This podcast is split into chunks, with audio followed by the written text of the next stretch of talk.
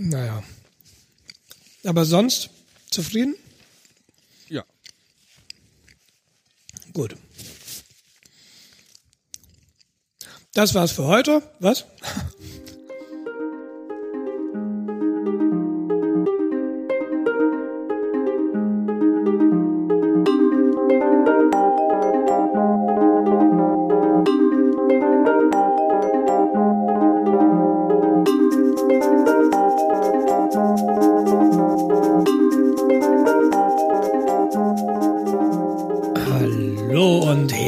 Willkommen zurück zu einem neuen, zu einer neuen Folge Let's Play. Ah, Ach so, nee, ähm, zu einem neuen Podcast. Zur Folge 31 oder 32, wie man zählt. Je nachdem. Zu einer neuen Folge Retalk, äh, dem Podcast an ihrem Donnerstagnachmittag mit Jens. Und Nils. Hallo Jens. Oder wie wir so sagen, spielt mit uns. Ähm? Das, ja. Äh, wegen deinem Let's Play. Moment, das war eine, ach so, ja. Ja, nee, ich, ich, du siehst, ich, ich leide ein wenig unter Entzug. Ach, So ein hast du beim Heroin jetzt aufgehört schon bisschen. endlich? Ja, und da ist mir bewusst geworden, dass meine Welt ohne Heroin und ohne Let's Play doch sehr leer ist. Und darüber will ich heute zwei Stunden reden, Jens. Nein.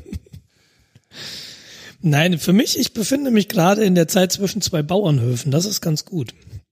Okay. Ähm, ich, äh, wir, ich, wir waren ja letztes Mal auf dem Bauernhof. Ja, also Deshalb haben- letzte Woche wir- schon Urlaub hattest, ja? Ich hatte keinen Urlaub, das war tatsächlich nur ein Wochenende. Und ähm, deshalb mussten wir damals später aufnehmen. Und jetzt, und du hast dir die letzte Folge geschnitten und diese Folge musst du jetzt wieder schneiden, weil ich ab morgen wieder auf einem Bauernhof bin. Und zwar für eine gesamte Woche in Österreich. Ja gut, Man kann ja nicht immer Glück haben. Ey, das ist schön. Das ist schön. Und, und der Slogan des Bauernhofs ist, der Bauernhof zum Angreifen. Fotos und Kim Jong-un gefällt das. Also, das ist äh, lustig, wenn die Österreicher dann versuchen, deutsche Werbeslogans zu machen. Ich, ich mag ja teilweise so diese, diese leichte Anders- und nicht, nicht Andersbedeutung. Das ist ja tatsächlich, ist das ja auch eine korrekte Bedeutung im Deutschen, aber irgendwie, man würde es so nicht sagen bei uns. Und ich mag das immer, wenn du dann, wenn du sowas dann liest oder mitbekommst. Also Das finde ich oft ganz schön. habe eine Online-Bekanntschaft, seines Zeichen auch Österreicher. Also mir schicken ihm regelmäßig äh, Sprachkurse Deutsch für Ausländer. Findet er nie so lustig? Wir schon. Äh, und der ist immer noch euer Freund. Dann sind sie nicht schlimm genug. Ah, das Internetbekanntschaft, da ist es alles halb so wild. Im Zweifelsfall ist er sowieso nur ein gut dressierter Hund. Ja, ach so, der, der tippt dann ja. Mit Siri ist ja, oder, oder Google Translate ist ja so viel möglich on the fly. Bellen zu Deutsch. Ja, überleg mal, wie geil das wäre. Hast eine Katze, die rummault. Hey, wo ist mein Futter? Dosen Und du weißt endlich warum, ne? Und du weißt endlich warum. Ja, genau. Ich meine, das ist wahrscheinlich jetzt auch in deiner Lebenslage mit einem Kleinkind auch sehr hilfreich.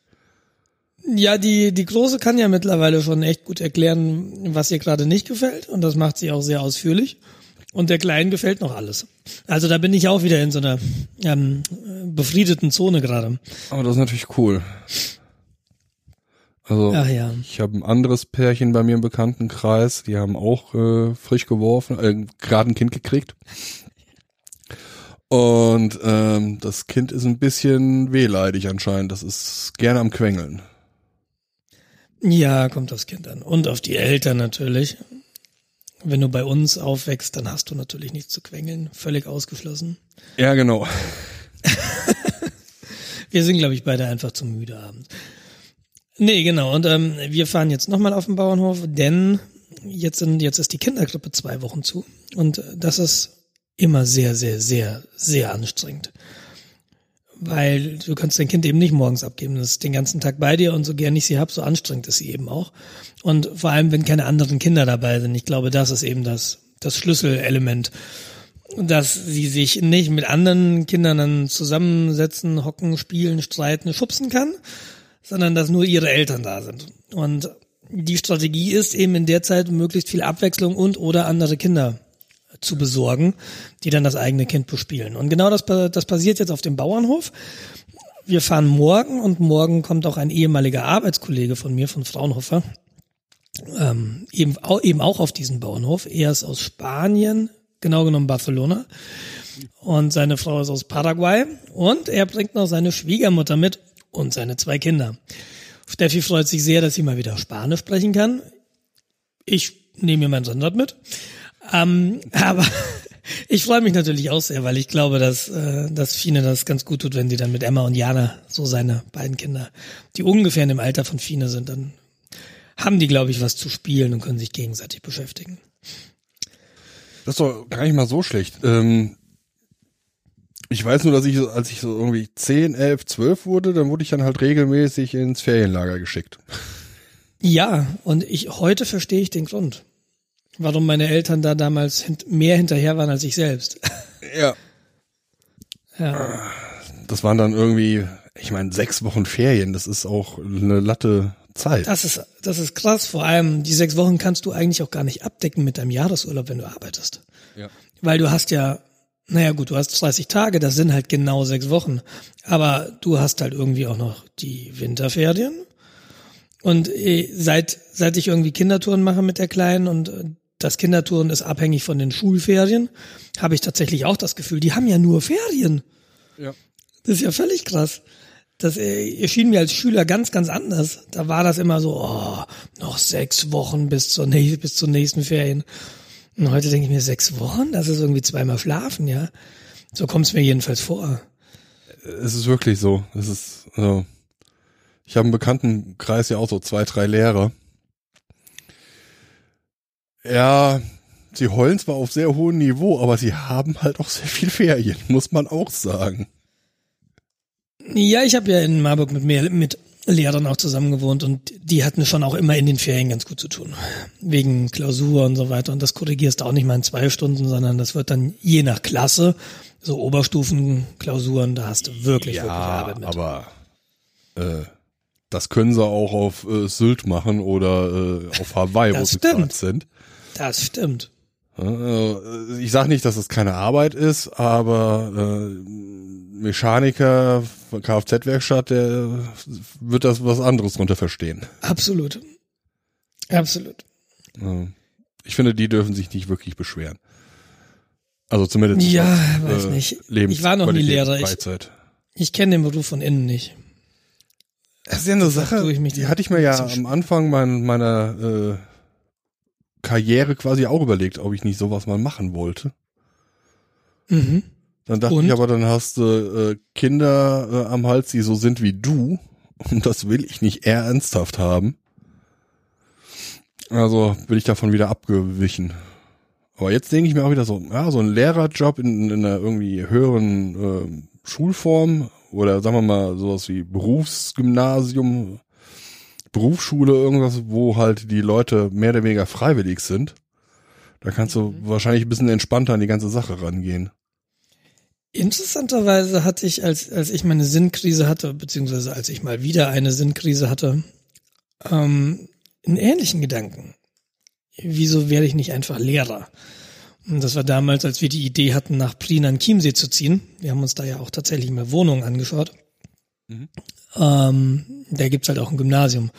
Und dann dachte ich mir so, ja gut, äh, ich habe ein Informatikstudium und ich bin nicht ganz schlecht im Vorträge halten.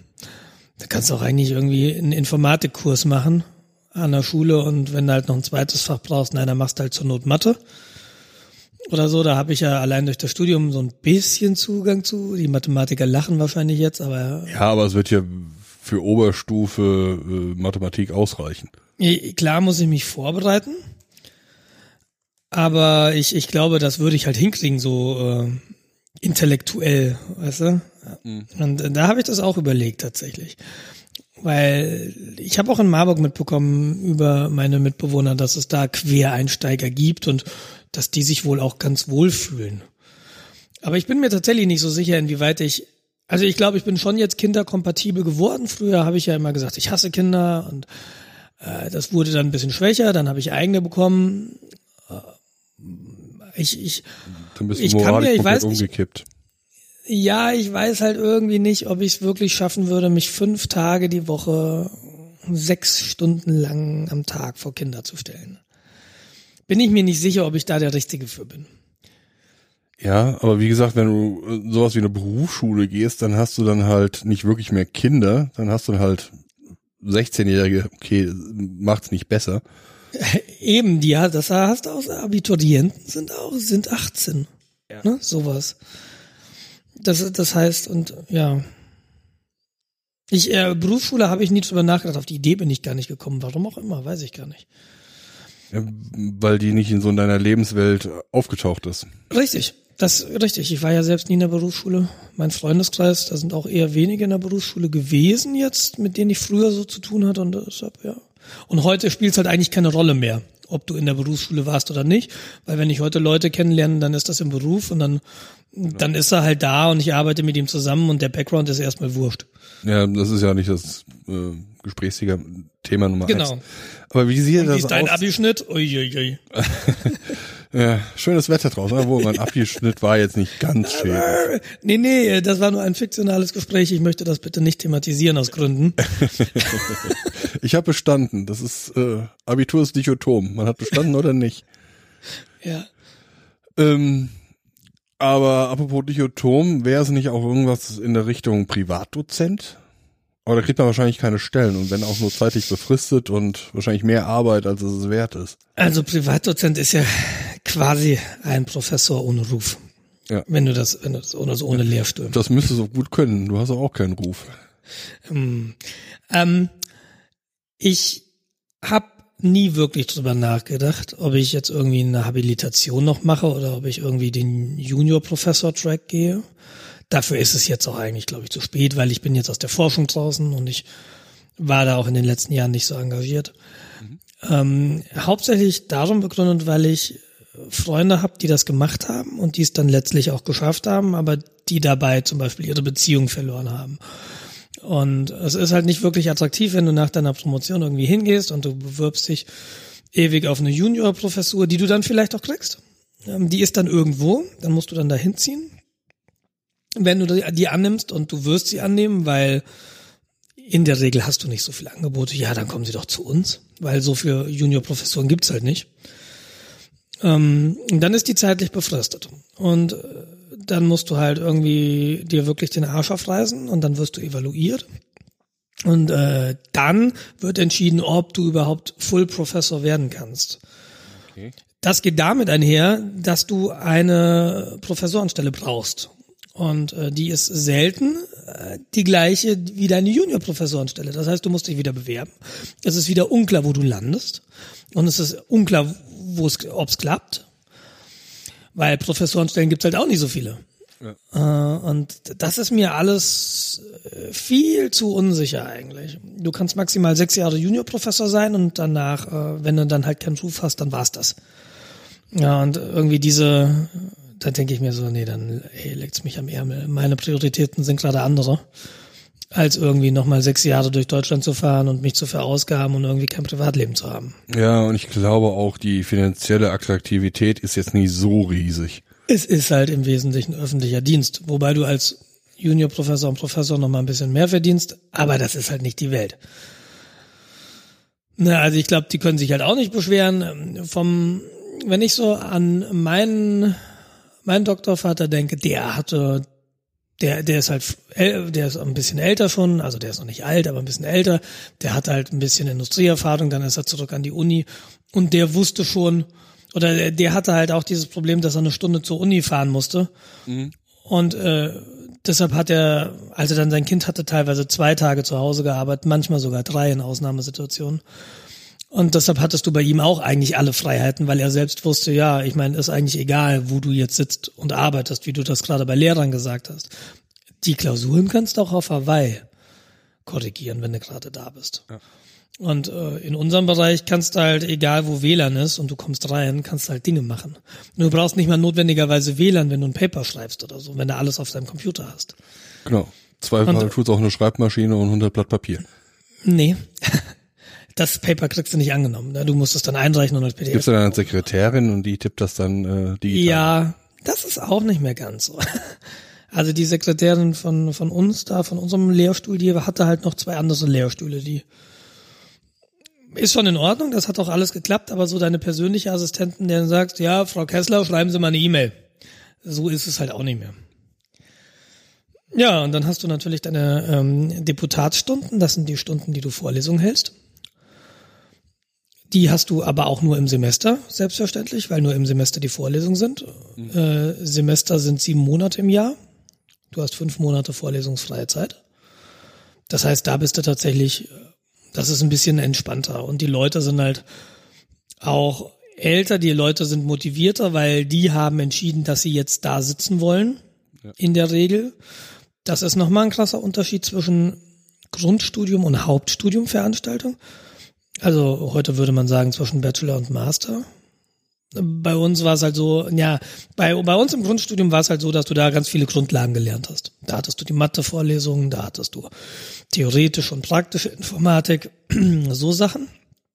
Und das war aber nicht deine Spezialisierung, sondern im Grundstudium wurde erstmal geschaut, dass du auf einer breiten Basis ausgebildet wurdest, dass du da so ein paar Begriffe gehört hast, dass du wusstest, ja, in der theoretischen Informatik können wir das machen, in der technischen Informatik, so kann man Schaltkreise optimieren.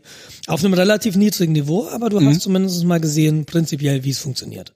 Ja, das ist ja auch, glaube ich, Sinn der Sache. Also, was heißt, genau. ich, also aus meiner Sicht ist das Sinn der Sache. Erstmal ein breites äh, Feld zu zeigen. Ne? Das, das ist das Feld, in dem du dich jetzt bewegst und später fängst du dich an, halt in der einen oder anderen Richtung dich zu spezialisieren. Genau, die, Speziali äh, die Spezialisierung findet dann im Hauptstudium statt. So war, so ist das bei uns gewesen. Mhm. Ähm, und das hat zur Folge, da machst du dann wirklich die Dinge, die du willst. Die machst du im Grundstudium nicht notwendigerweise. Da musst du die Dinge machen, die du tun musst, damit du zur Vordiplomsprüfung zugelassen wurdest. Also ich bin ja noch, ich habe ja noch ein Diplom, das ist ja heute Bachelor Master, ist das vielleicht ein bisschen anders. Das weiß ich aber nicht genau. Mhm. Ja, jedenfalls hast du dann, wenn du in so einer Grundvorlesung sitzt, dann hast du da auch Leute sitzen, die jetzt irgendwie sich vielleicht nicht für dein Thema interessieren. Den Prozentsatz hast du halt, aber es gibt halt immer noch einen Prozentsatz, dem, der das auch wirklich interessant findet, was du da tust.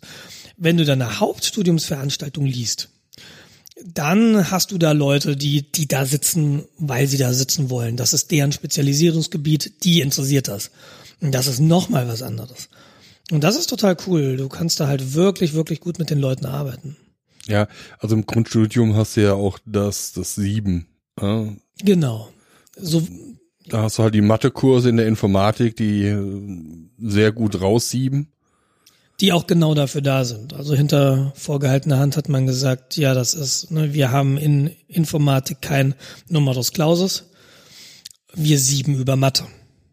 Ja. Und, und das war dann halt entsprechend entsprechend so, heute kriegst du ja, wenn, ich glaube bei Bachelor und Master ist es so, du kriegst, ähm, du schreibst Klausuren und das sind Punkte und aus diesen Punkten, die du dann während deiner ganzen Studienzeit schreibst, äh, setzt sich dann deine Endnote zusammen. Das war bei unserem Diplomstudiengang ganz anders. Du in der, in, im Grundstudium und auch im Hauptstudium ging es letztlich darin, du hast keine Noten bekommen, sondern es war wirklich bestanden, nicht bestanden. Genau. Und äh, du musstest halt eben entsprechende Scheine bestehen, um dann zum Vordiplom oder zum Diplom zugelassen zu werden. Und Vordiplom und Diplom waren jeweils nochmal separate Prüfungen. Da hast du nochmal explizit für gelernt. Das setzt sich so zusammen, du musst diverse Vorlesungen abdecken. Und dann hast du, ich glaube im Vordiplom waren es drei oder vier mündliche Prüfungen bei drei oder vier Professoren und jede Prüfung deckt mehrere Vorlesungen ab. Und äh, dann kriegst du eine Note.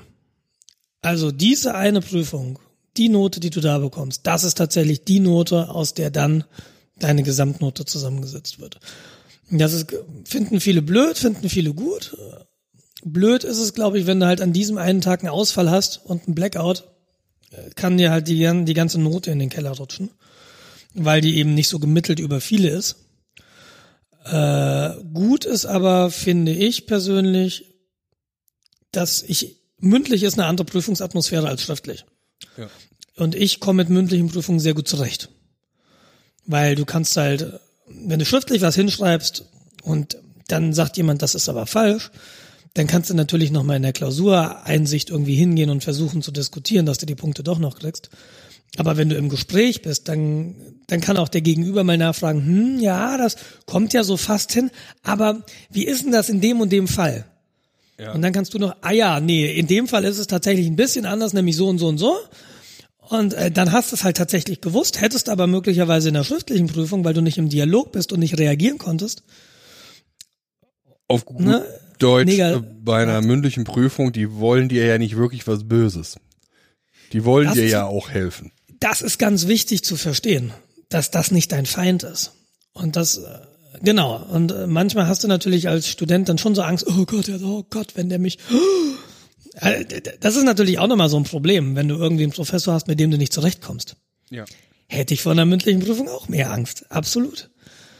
Richtig. Weil es ist, es ist tatsächlich so, es ist nicht nur der Professor da, es ist dann auch der Beisitzer da und der Beisitzer ist halt meistens ein Doktorand, beziehungsweise muss nicht zwangsläufig sein, kann auch ein Mitarbeiter sein, aber äh, die wollen dir tatsächlich nichts Böses. Also mir hat im ganzen Studium niemand was Böses gewollt.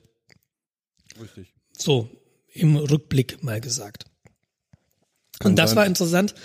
Ja, bitte? Es kann sein, dass der eine oder andere Professor oder Lehrende ähm, ein bisschen strenger ist, aber das ist einfach meistens halt Persönlichkeit. Ja, und es, es kann aber auch in ganz also ich, ich, ich möchte noch mal ganz kurz von meiner Verteidigung erzählen. Ne? Ich habe ja eine Promotion gemacht, das ist halt, du bleibst nach dem Diplom am Lehrstuhl und dann machst du irgendwie, gibt's dann da Projekte und dann gibt da verschiedene Topics zu bearbeiten und wenn du da irgendwie ein bisschen was veröffentlicht und das nachher nochmal zusammenschreibst in Form einer etwas umfangreicheren Diplomarbeit, äh, Diplomarbeit bei mir hatte 100 Seiten, die Promotion hatte eben etwas über 200.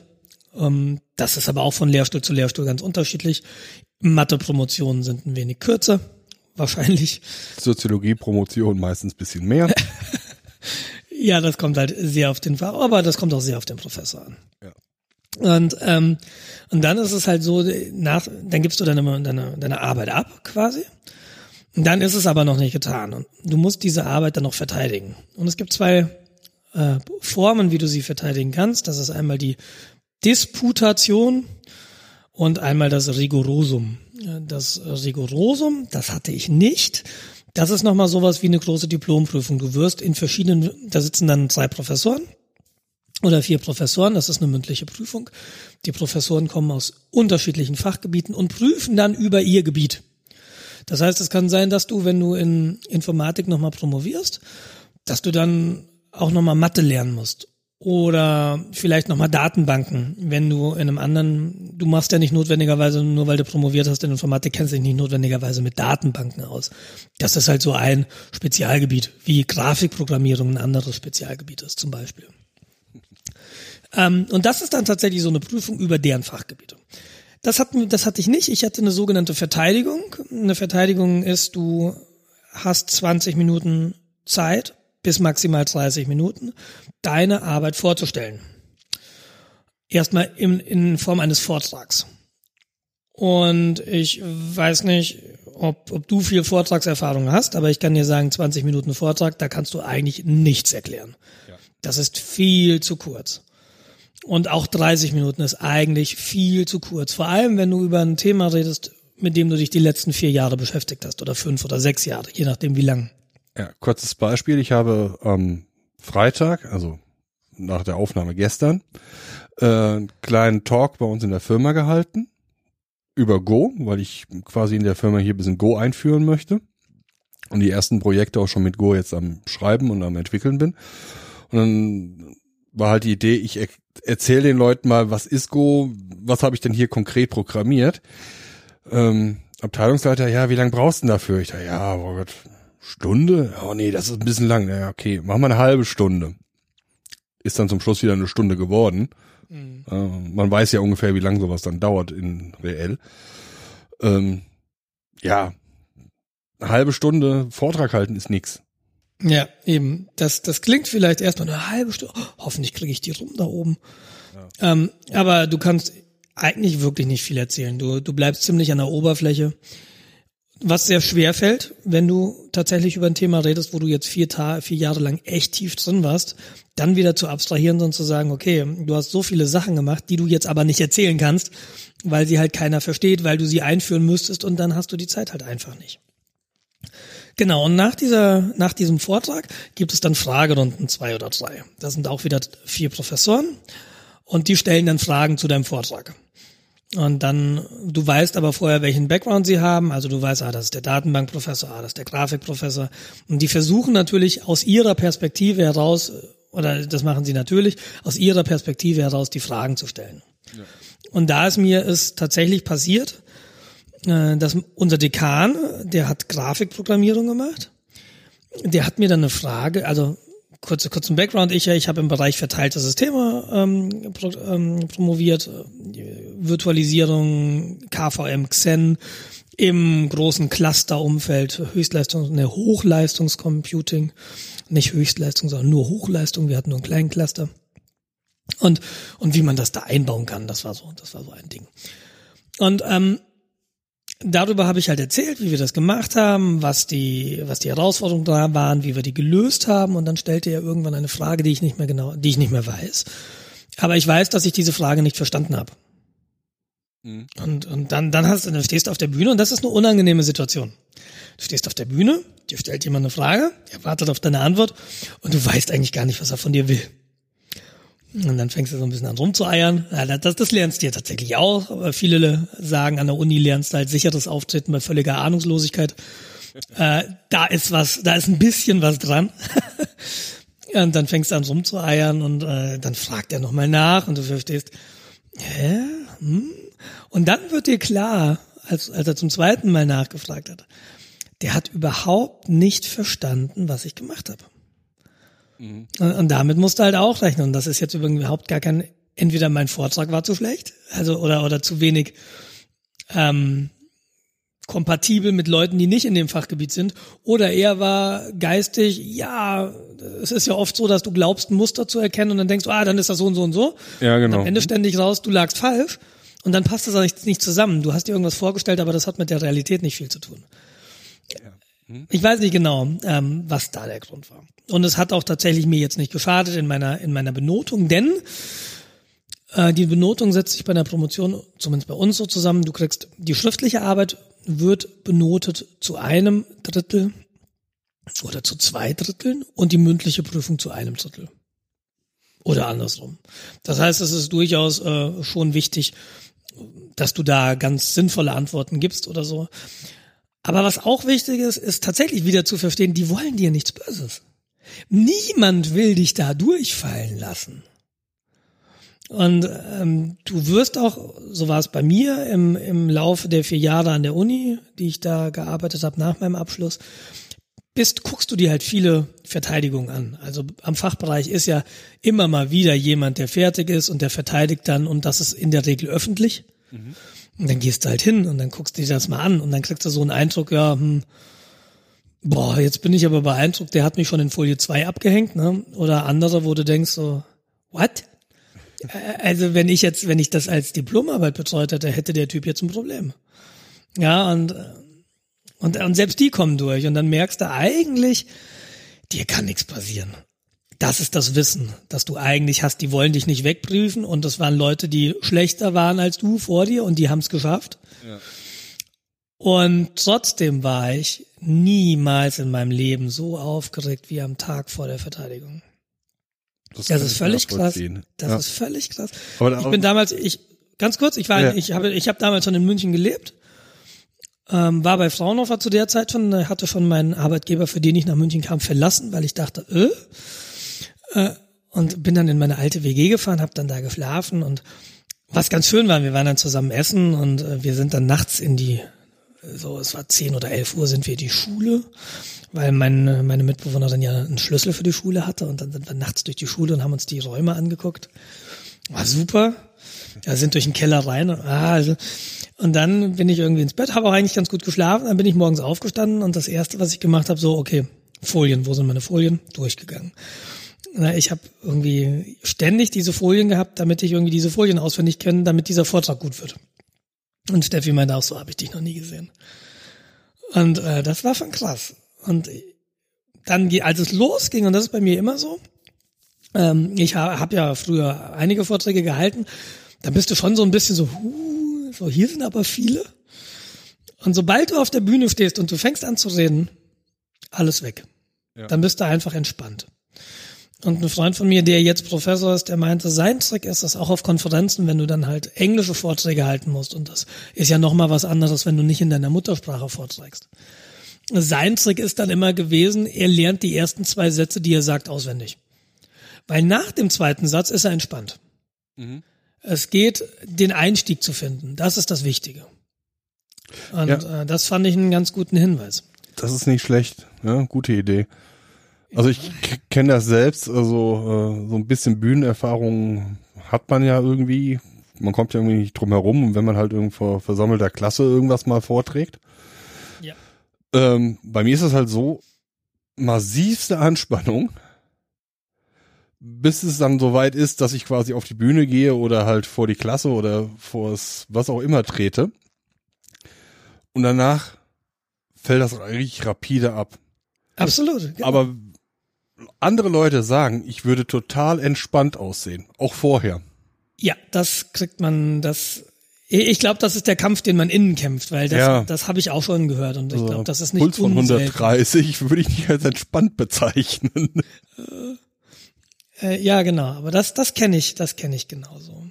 Und was ich was ich spannend finde, ist, dass du auch lernst, je mehr Vorträge du hältst und du merkst das selbst nicht so wirklich, wie du dich verbesserst oder wie entspannt du bist oder dass du frei reden kannst auf einer Bühne, das können ja auch nur wenige.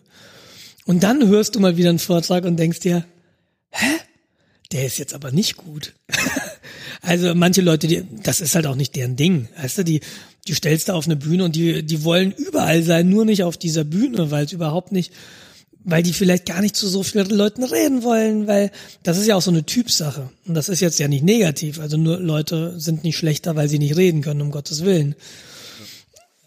Ähm, ja, und das, das finde ich ganz spannend. Und wenn du da wirklich einfach mal ein paar Vorträge gehält, gehalten hast auf Konferenzen, und das ist ja das, was du auch an der Uni lernst, weil durch die Veröffentlichung oder auch durch Lehrveranstaltungen redest du halt vor vielen Leuten mal. Und natürlich fängt niemand als Vollprofi an, aber wenn du das vier Jahre gemacht hast, dann hast du schon eine gesunde Grundlage, da musst du echt keine Angst mehr haben. Und da kommt vielleicht dann auch ein bisschen dieses Bonmot her, ne? sicheres Auftreten.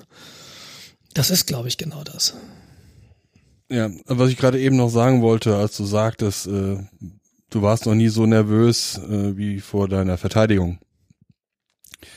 Also ich glaube, intellektuell weiß man das, dass die einem nichts Böses wollen. Ja. Aber äh, man malt sich halt schon seine Zukunft äh, unter der Brücke aus.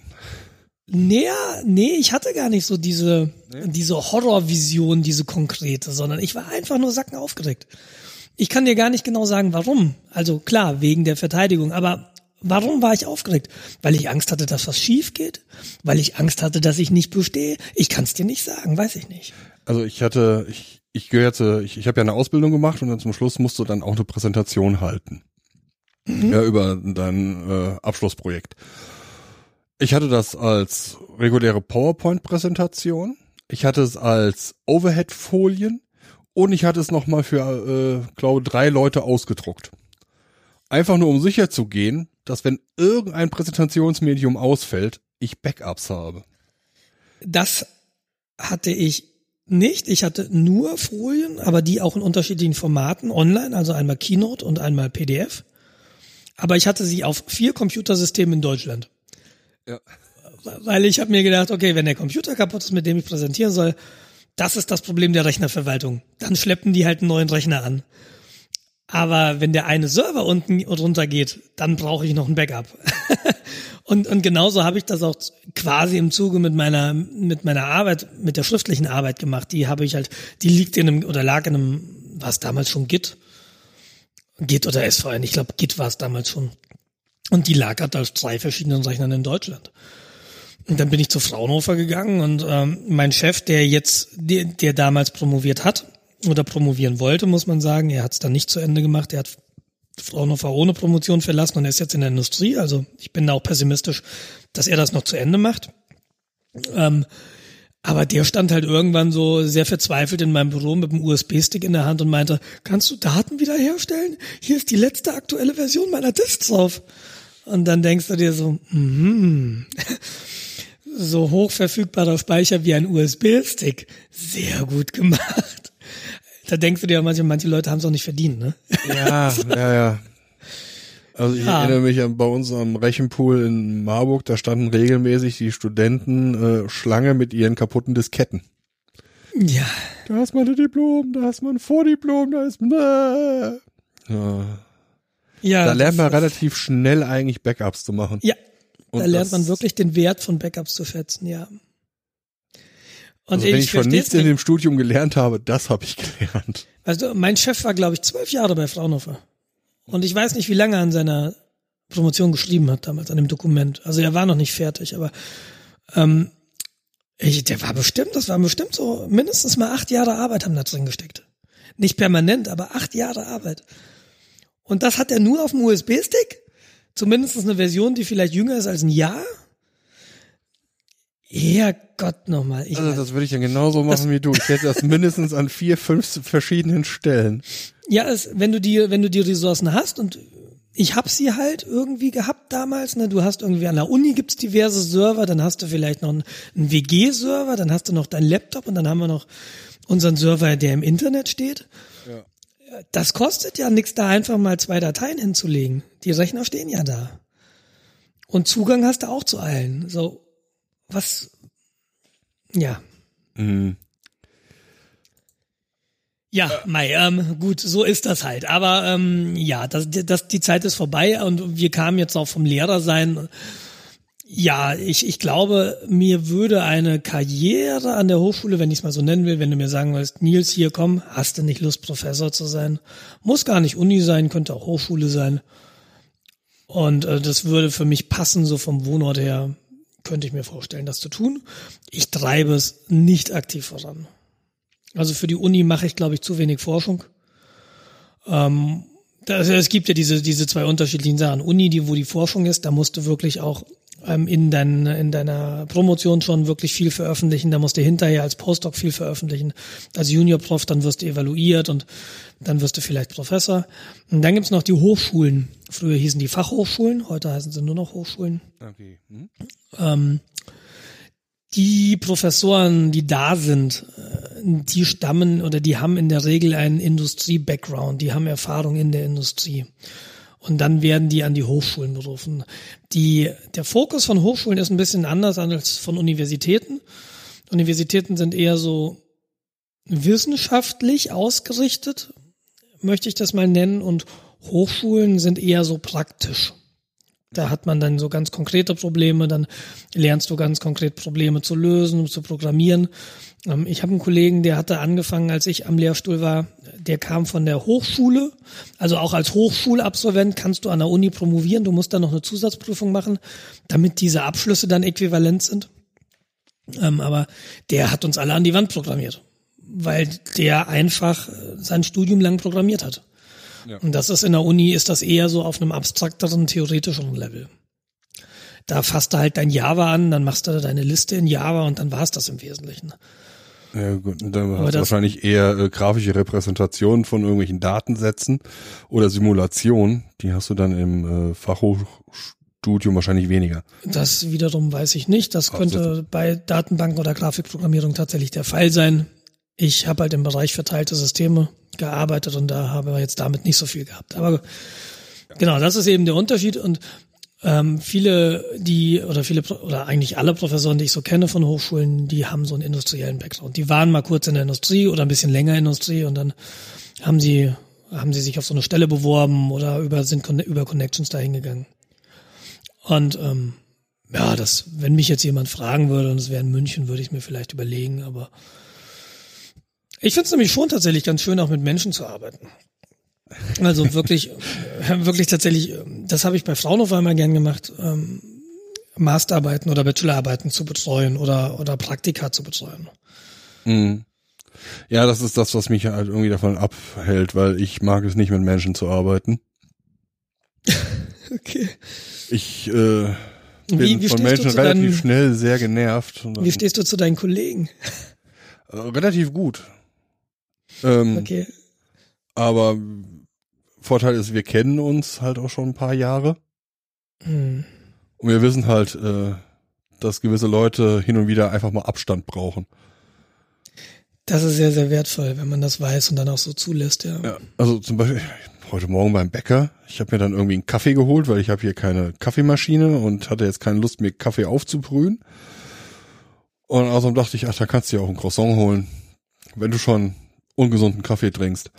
Und dann äh, spricht mich dann die eine Verkäuferin halt an und fragt mich dann, ob ich jetzt am Freitag auch in der Stadt bei irgendeiner Partyveranstaltung war.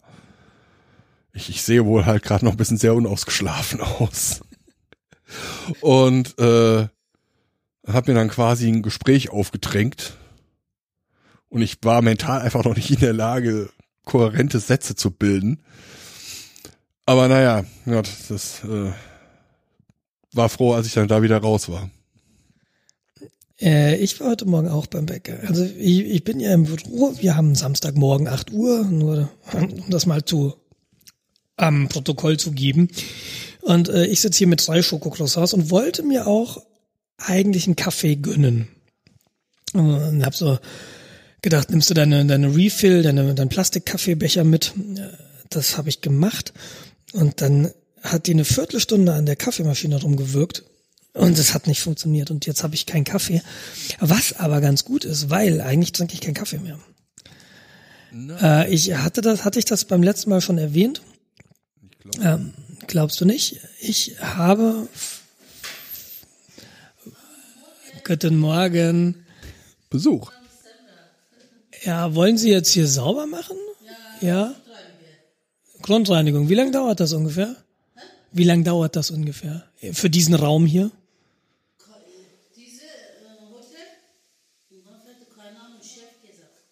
Okay, wollt ihr das jetzt machen? Okay. Guten Morgen.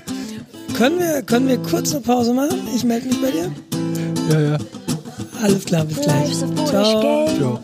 Do you ever feel the same? Well, maybe we could change. Turn the ship another way. Feel it in the darkness. We're sailing right into those jagged cliffs. Yeah. Some say we've always been insane. Hey, life's a foolish game.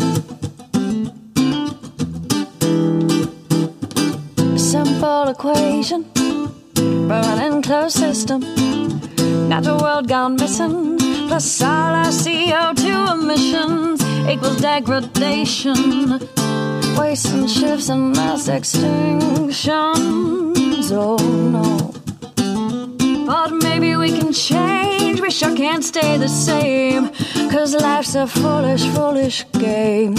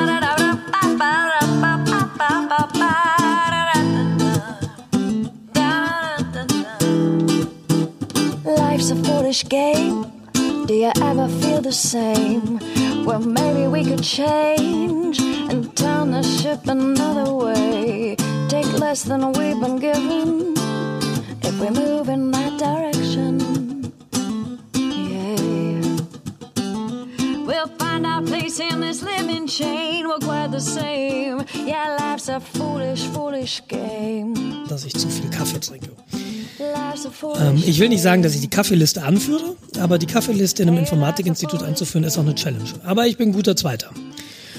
Und fünf Pötte, sechs Pötte Kaffee am Tag ähm, war dann irgendwie zu viel. Und vor allem, weil ich wieder in dieser Abhängigkeit war. Ich äh, wusste, dass ich, wenn ich jetzt aufhöre, Kaffee zu trinken, kriege ich diese Kopfschmerzen. Also das ist eine körperliche Abhängigkeit und sowas will ich halt nicht haben. Und dann habe ich irgendwann für mich entschlossen, ich schränke das jetzt mal massiv ein. Das ist einfach zu viel Kaffee und ich werde Kaffee nur noch als Genussmittel trinken, nicht mehr als Aufputzmittel. Ähm, und das hat, wann, ich weiß nicht genau, wann es war. Ich glaube, letztes Wochenende muss das gewesen sein, so ungefähr. Und seitdem habe ich vielleicht noch zwei Kaffee getrunken, insgesamt in der Zeit. Und mir geht's eigentlich jetzt total gut. Und dass ich heute Morgen keinen Kaffee bekommen habe, das war eher so diese, diese romantische Vorstellung. Ich sitze hier, ich rede mit dir, ich habe einen Kaffee vor mir, der gut duftet. Und ich kann den dann trinken, also ein bisschen wie im Kaffee. Aber das ist halt nicht wahr geworden. Das ist ein bisschen schade. Andererseits merke ich, wir haben Samstagmorgen 8 Uhr und ich bin um kurz nach sechs aufgestanden und ich bin einfach nicht müde. Und das gelingt mir ohne Kaffee. Und die Kopfschmerzphase ist auch vorbei. Ich hatte tatsächlich einen Tag echt üble Kopfschmerzen. Hm, Das ist sehr, sehr unangenehm. Das ist richtig. Genau. Und äh, ich lag dann auch an dem Tag um neun im Bett oder so. Oder um acht oder um zehn, ja, mit Kind halt. Also nicht früher, aber gleichzeitig. Und äh, als das dann vorbei war, total super. Und jetzt bin ich wieder straight edge. Trinkst du Tee? Also andere Ja. koffeinhaltige Ja, Sachen? ja, ich trinke schwarz. ich trinke Mate-Tee. Ich äh, habe hier so, ein, so eine alte Packung abgelaufenen Mate-Tee gefunden. Macht, An den das macht ja keinen großen Unterschied. Schmeckt total gut. Ich bin mir nicht sicher, ob da was drin ist oder was da drin ist. Aber es schmeckt einfach so weich und ehrlich gesagt, das ist immer, wenn ich so krank bin, habe ich keine Lust auf Kaffee. Weil dann denke ich mir, "Uah, es schmeckt nicht. äh." Und wenn ich gesund bin, fange ich dann wieder oder habe ich an, wieder angefangen, Kaffee zu trinken. Aber eigentlich schmeckt er mir ja nicht, weil ich glaube, dass dieses, diese Wahrnehmung, wenn du krank bist, nicht so ganz falsch ist. Und dieser Tee schmeckt mir viel besser. Aber die auf, der Aufwand, diesen Tee zu machen, ist eben auch höher. Bei uns in der, in der Küche drückst du halt auf den Knopf, hast einen Kaffee. Ein Tee musste Wasser kochen, musste irgendwie dein, dein Teekram irgendwie in die Kanne, dann musst du es aufgießen, dann musst du warten, dann kannst du trinken, dann musst du es am Ende wieder spülen. Also das ist alles so, so ein bisschen mehr Aufwand. Aber diese letzte Woche hat das für mich ganz gut funktioniert, muss ich tatsächlich sagen. Das hatte ich ja eh nicht gemacht. Ich weiß nicht, ich glaube, ich hatte es erzählt, dass ich, äh, als ich die, den Job gewechselt habe, halt zwei Wochen äh, Urlaub hatte und da habe ich halt komplett auf Koffein verzichtet. Äh, da hatte ich dann halt drei Tage böse Kopfschmerzen. Weil Krass. das ist halt wirklich kalter Entzug und äh, da bilden sich halt Rezeptoren im Gehirn zurück und äh, das tut wohl ein bisschen weh anscheinend. Ja, das ist auch, glaube ich, nochmal so von Typ zu Typ unterschiedlich. Also manche Leute haben dann eben vielleicht diese drei Tage. Ich würde schon sagen, dass ich sehr viel Kaffee getrunken habe und ich habe nur einen Tag Ja. gehabt. Also das ist wahrscheinlich dann so eine Typsache. Also ich, ich habe nie wirklich viel Kaffee getrunken. Äh, fünf Tassen war so, glaube ich, mal ein Maximum. Ich habe nie viel Kaffee getrunken, aber fünf Tassen am Tag. Ja, Ich also glaube, das ist viel, Jens. du hattest jetzt eben von Kannen geredet. Nee, nee, Pötte. Also ähm, Ach so. diese großen Tassen. Ja. Und diese fünf äh, Kaffee. Fünf Kannen, Alter, da kommst du ja vom Klo nicht mehr runter. Naja, gut. Ich erkläre dir bei Gelegenheit mal, was ein, ein Kord ist. Das sind etwa sieben Tassen Kaffee. Äh, das ist ein ehemaliger, bei Gelegenheit mal. ja, ehemaliger Arbeitskollege, der sehr viel Kaffee getrunken hat. Äh, Okay. Und dann haben wir die Einheit Kord erschaffen. Ähm, ja, wie dem auch sei, ähm, was wollte ich sagen? Kaffee? Ja, ich bin jetzt zu Tee umge umgestiegen eigentlich. Was für ein Oh. Tee? Schwarzer. Aus Friesenmischung. Okay, Mir hat jetzt ein Kollege gesagt aus dem Nachbarbüro, einer in einem in der Menge Tee hast du irgendwie die halbe Menge Koffein von Kaffee. Kann das sein? Ich weiß es gar nicht genau. Kann ich dir nicht sagen, weiß ich nicht. Okay. Aber es tut auch. Es wirkt für mich ein bisschen entspannter. Und der Aufwand, da ich ja kein Gourmet bin, sondern einfach Teebeutel rein, heiß Wasser drauf, fertig. Mhm. Ähm, Teebeutel kommt dann aus, der, äh, aus dem Wasser, wenn das Wasser leer ist.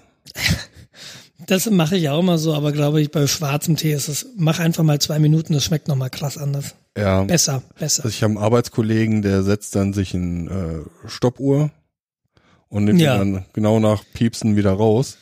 An der Uni, mein, mein, mein Gegenüber im Büro, der hatte irgendwann so eine T-Uhr für die Kommando, nee, für irgendwie, nicht Kommandozeile, sondern für die Statusleiste. Und die hat ständig rumgebrüllt. Irgendwann hätte ich, ihn- da hast du schon keinen Bock mehr auf Tee, weil der irgendwann mal eine T-Uhr installiert hat. Ja.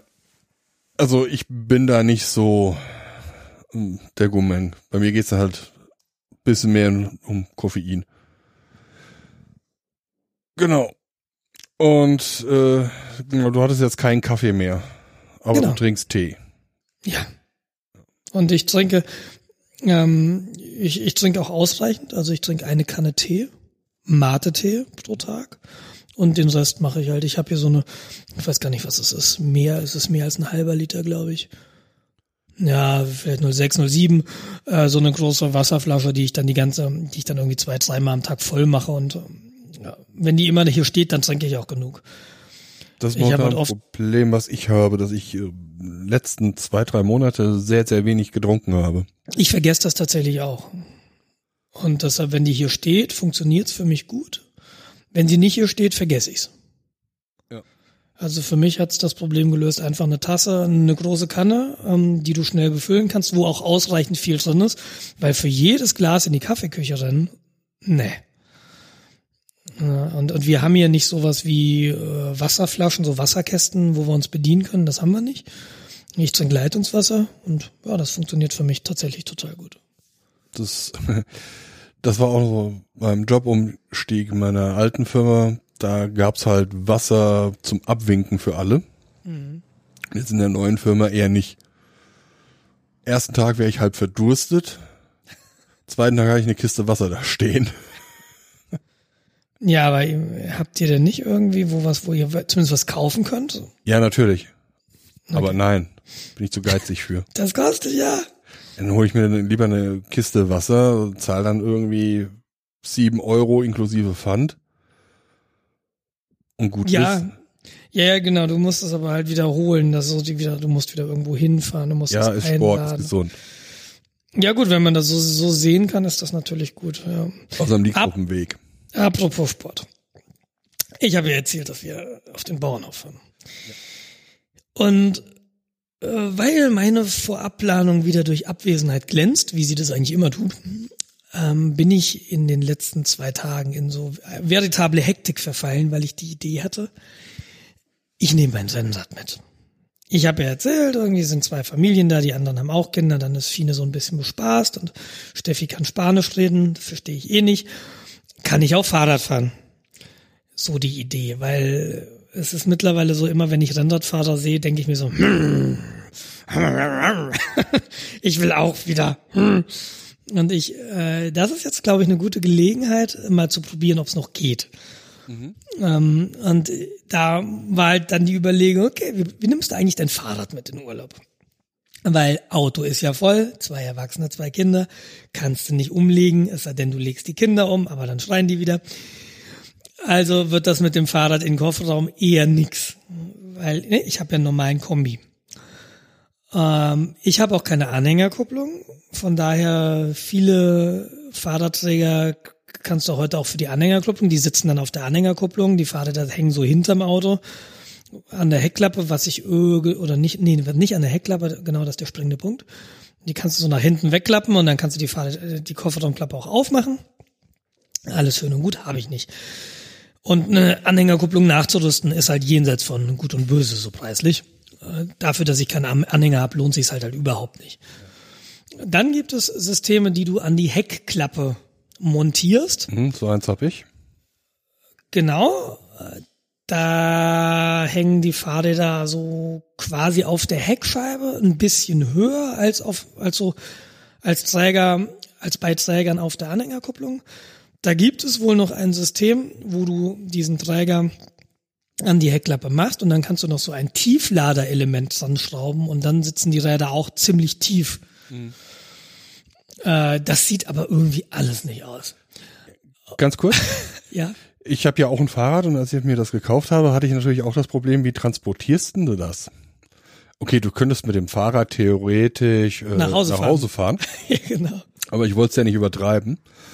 Also habe ich mir auch einen Dachgepäckträger gekauft mit normaler Jens-Logik. Das heißt den günstigsten. Für einen Transport würde ich den auch benutzen, aber auch nicht mehr. Okay. Das Ding hatte einen sehr, sehr äh, instabilen Eindruck gemacht. Also ich würde es mir nicht mehr holen. Ja. Also im Grunde, was es halt ist, ist es halt ein bisschen gebogenes Stahl- oder Aluminiumrohr, was du auf deine Heckklappe legst und äh, in meinem Fall im Innenraum äh, befestigst. Also du hast ja, wenn du die äh, Kofferraumklappe aufmachst, hast du ja im Grunde so eine kleine Lücke, wo du Ja, so ein Spalt. so ein Spalt, genau. Ja. Da hast du ein, ein Seil oder so ein breites, was ist ein breites Seil? Gurt, Gurt, so. Das, da hast du so einen kleinen Gurt, den du da durchsteckst an zwei Stellen und am Ende des Gurtes ist halt so eine Plastikverdickung. Das heißt, wenn du den Deckel zu hast, blockiert halt diese Plastikverdeckung den Gurt und der kann nicht rausrutschen. Das war die Befestigung. Das hört sich für mich scary an. Damit wollte ich nicht 120 auf der Autobahn fahren. Echt Ja, nicht. ja. Ähm, das habe ich dann ausprobiert. Also ich habe da keine gute Erfahrung gemacht, aber es kann auch dran liegen, dass ich mir einfach das günstigste geholt habe, was ich finden konnte. Genau, und ich habe ein bisschen rumgelesen und dachte dann auch so, ja, Dachgepäckträger ist halt so für mich die, einbar, die einzig gangbare Lösung, weil ich, viele sind begeistert von diesen Heckgepäckträgern. Meine Sorge ist, dass das Fahrrad da halt viel mehr Schmutz fängt, beziehungsweise wenn es regnet, ist es halt, du, das Auto wirft ja hinten Gischt hoch, und da hängt halt direkt dran und ähm, äh, Würde ich sagen, keinen großen Unterschied. ja, da oben hast du halt, ne- hast halt weniger Dreck. Also da Ja. hast du das Vorausfahrende, aber nicht, nicht von dir den. Ja, okay. Ähm, ich finde, die machen dich halt super unaerodynamisch und außerdem habe ich als Fahrer versuche ich solche Gespanne sofort zu überholen. Ja. Genau. Weil Und ich habe auch ein Einfach nur bisschen Schiss habe, die. Dinger fliegen da runter. Genau, und es geht vielen so. Also ich habe in Foren gelesen und die sagen auch, ja, also wenn da jetzt so einer vor dir fährt, die hat irgendwie zwei, drei Fahrräder, so Baumarktfahrräder auf dem, auf dem Deckel, der, wo das Fahrrad 20 Kilo wiegt. Äh, da versucht er auch entweder viel, viel Abstand zu halten oder schnell dran vorbeizufahren. Und ähm, ich dachte dann so, hm, ja, das ist halt alles nicht so cool. Ähm, Bei der Tour de France Ach nee, bei der Tour de France haben sie immer fertig montierte. Aber es, es gibt, so- ich hatte so im Kopf äh, so Service-Autos, die Rennräder auf dem Dach haben, ohne Vorderrad. Na, also wo quasi die Gabel festgespannt wird auf dem Dach. Und die Räder, die Vorderradräder werden einzeln entweder eben auch da oben in speziellen Haltern transportiert oder das kommt dann eben in den Kofferraum. Und ich habe mir dann so ein, so ein Ding gekauft. Der müsste heute kommen. Ähm, Ich habe da sehr viel Wann gelernt. wolltest ich du los? Ja, morgen. Ja, darum ja. Äh, Leben Amazon ab. Express, ja, nee, Morning Express, ja, ja, egal. ähm, wie gesagt, vor, mit Vorabplanung wäre das nicht passiert. Aber ähm, ich habe nach der Nils-Logik äh, bin ich vorgegangen und ich habe mir das teuerste gekauft. Äh, weiß ich nicht, ob es das teuerste ist, aber ich habe einen von Thule. Äh, Thule ist also ein ganz, ganz bekannter Hersteller von nicht nur Fahrradhaltern, generell irgendwelchen Transportdingern. Und da habe ich sehr viel gelernt. Du brauchst das nämlich, äh, du brauchst nämlich eigentlich drei Teile im Wesentlichen. Du brauchst einmal ein fahrzeugspezifisches Befestigungskit. Klar, die Fahrzeuge sehen alle unterschiedlich aus. Ich habe jetzt irgendwie so eine fest installierte Dachreling. Dafür brauche ich also so Füße. Darüber kommen zwei Querträger im Wesentlichen, einer vorne, einer hinten. Das ist der sogenannte Gepäckträger oder Dachträger. Und dann muss man noch einen Fahrradträger kaufen, weil du kannst natürlich auf diesen Dachträgern nicht nur Fahrräder transportieren, sondern du kennst ja diese Transportboxen Ja, genau. oder was auch immer. Es gibt dann, glaube ich, sogar eine ähm, so eine so eine Sonnen, so eine Markise für deinen Dachträger. Und Da macht Thule Werbung mit, damit sie auch im Regen arbeiten können. Es gibt auch äh, nebenbei Zelte, Oder Zelte. was ich eigentlich sehr, sehr lustig und sehr, sehr spannend finde. Ja, aber äh, da frage ich mich, wie das funktionieren soll, weil dieser Dachträger, den ich jetzt gekauft habe, der hat halt eine Maximalbelastung von 75 Kilogramm. Also für ein Zelt, selbst für mich im Zelt ist das schon eng. Ich würde es mir auch nicht zutrauen. Also ich weiß nicht, ob ich irgendwie, ich, also man müsste das Dach schon mal mindestens mit 300 Kilo belasten können, äh, dass ich mir denke, da lege ich mich drauf. Oder du musst halt nochmal so zwei, nochmal drei so Querstreben drunter hast, dann hast du fünf auf dem Dach, das müsste vielleicht halten, weiß ich nicht. Also ich glaube, die die Zelte sind dann quasi mit dem ähm, Brett komplett abdeckend. Ja, aber das muss ja dann wirklich über eine große Fläche aufliegen. Du willst ja nicht diese Ja, du hast ja im Grunde nur die äh, Seiten, ähm, ja, die, die auf der Seite liegenden Gepäckträger, die quasi am Fahrzeug montiert sind. Ja, genau, aber dann willst du, selbst wenn du da ein großes Gewicht drauf gehst, willst du das nicht nur auf vier Punkten verteilt haben, sondern du willst halt mehr haben, dass ich diese, keine Ahnung, 100, 200 Kilo, je nachdem, was du transportierst, eben nicht nur auf vier Punkte runterdrücken, sondern über die gesamte Länge. Ja, Vielleicht, aber wie gesagt, genau, sowas keiner von habe uns ich hat jetzt. sowas. Genau, keiner von uns hat sowas. Was ich bisher besitze, ich sagte, der Rennrad, der Fahrradträger kommt heute. Der, Gepä der, der Dachträger kam gestern. Ah ja. Und äh, auch das fahrzeugspezifische Halterungskit kam gestern. Und dann habe ich gestern Abend in der Tiefgarage, als wir hier dieses Riesenunwetter hatten, wir hatten in München nämlich Unwetter, die ganzen S-Bahnen sind stehen geblieben einfach, in den Bahnhöfen wegen Weilwetter, stand ich in der Tiefgarage und habe einen Dachträger montiert. Und es hat funktioniert. Und es, ich fahre jetzt mit Dachträger draußen rum und es ist ganz schön laut. Na, Nicht ganz schön laut, aber so ab 80 hörst du ein Pfeifen. Das ist dann so bei 120 wieder weg. Oder 110. Nein, nein, ist es 200 nicht weg, pfeift ist in der Frequenz, die du nicht mehr hörst. Ja, das mag sein. Ja, äh, genau. Und äh, als als Fahrradträger und das ist jetzt das Spannende, da habe ich nämlich äh, so ein von Thule auch, der nennt sich Sprint XT. Äh, ähm, damit du stellst das Rad quasi drauf, das Hinterrad bleibt drin, das Hinterrad kommt halt in so eine in so eine Schiene, wie du das halt auch von allen anderen Fahrrädern kennst, Fahrradträgern kennst. Ähm, das Hinterrad wird dann mit so einem Gurt festgemacht äh, und das Vorderrad wird ausgebaut und die Gabel wird eingespannt in einer Achse, die auf diesem Träger montiert ist. Okay. So dass du, dass das, dass du quasi immer bergunter fährst beim Fahren. Ne? Das, das vorne ist tiefer. Ähm, du hast diese, du hast zwei Befestigungspunkte, nämlich die Gabel. Und mein Anwendungsfall ist, ich will damit meine Rennräder transportieren. Und die Rennräder haben zwei Eigenschaften. Erstens sind sie leicht. Die Rennräder wiegen wahrscheinlich ohne das vordere, vordere Laufrad so um die sechs Kilo. Und sie sind aus Carbon. Das heißt, was ich nicht will, ist, ich will so eine, so eine Zange, so eine Klemme, die ich an den Rahmen machen muss, was du ja bei den anderen Fahrrad, Fahrradträgern hast. Da hast du so eine Klemme, die oben ans, ans Oberrohr geht. Die schraubst du dann fest, die verhindert, dass das Fahrrad links oder rechts runterkippt. Okay, ja. Und wenn du das bei Carbon zu fest machst, macht's halt mal knack und dann hast du kein Fahrrad mehr. Und deshalb willst du das nicht haben. Da musst du dann mit Drehmoment arbeiten und so weiter. Ich glaube, so Halter gibt's. Aber ich fand das viel, viel attraktiver, irgendwie einfach das Vorderrad aufzubauen, auszubauen und einfach vorne festzuklemmen. Und dann brauchst du nämlich diese, diesen Träger nicht. Weil ich meine, sechs Kilo, das ist jetzt nicht so die Masse, die sich da in die Kurve legt. Klar kannst du damit irgendwie keine 200 fahren. Ähm, im, in einem Handbuch von dem Träger steht so 80 bis 130 ist okay. Und wird sich halt zeigen. Ich habe damit jetzt noch nie ein Fahrrad transportiert. Das werde ich dann morgen das erste Mal machen. Dann werden wir einfach ganz entspannt nach Österreich fahren. Und dann werde ich mal gucken, ob ich noch Fahrrad fahren kann, ob das noch funktioniert. Und das wird ganz, es ist ganz, ganz schwierig für mich im Moment, mich zurückzuhalten. Ich habe mir jetzt vier Touren zusammengestellt, so 250 Kilometer, eine 70, eine 90. Ich werde maximal zweimal fahren. Vermutlich werden es die 250 Kilometer Touren sein. Denn ich, ich will nicht nur wissen, ob ich es von der Kraft her noch schaffe. Ich glaube, von der Kraft her schaffe ich Berge fahren. Auch 50 Kilometer wird nicht das Ding sein. Das Problem wird mein Ellbogen werden. Und da ist halt die Frage, ah, hält der zwei, drei Stunden auf dem Rennrad? Und was ich halt irgendwie nicht will, ist, dass ich auf einer 100 Kilometer Tour nach 50 Kilometern merke, also maximal weit weg vom Ziel, hält nicht.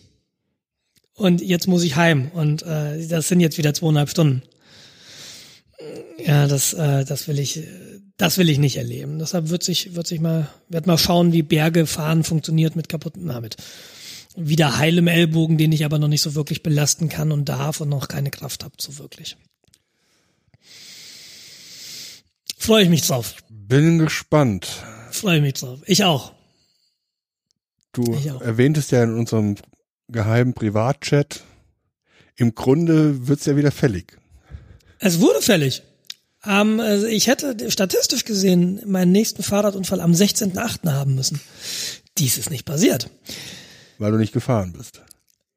Unter anderem. Und weil ich zu Hause gesessen habe im Bett und bin nicht aufgestanden, aber ich nehme das als gutes Omen, dass ich jetzt wieder damit anfangen kann. Ähm, Wäre auch mal gut, wenn wir mal ein Jahr äh, den Podcast produzieren können, ohne irgendwelche kaputten Ja. Menschen hier. ich mache das ja nicht für mich. Ja, ich mache das für die Hörer, ich mache das für die Geschichten. Ja, genau.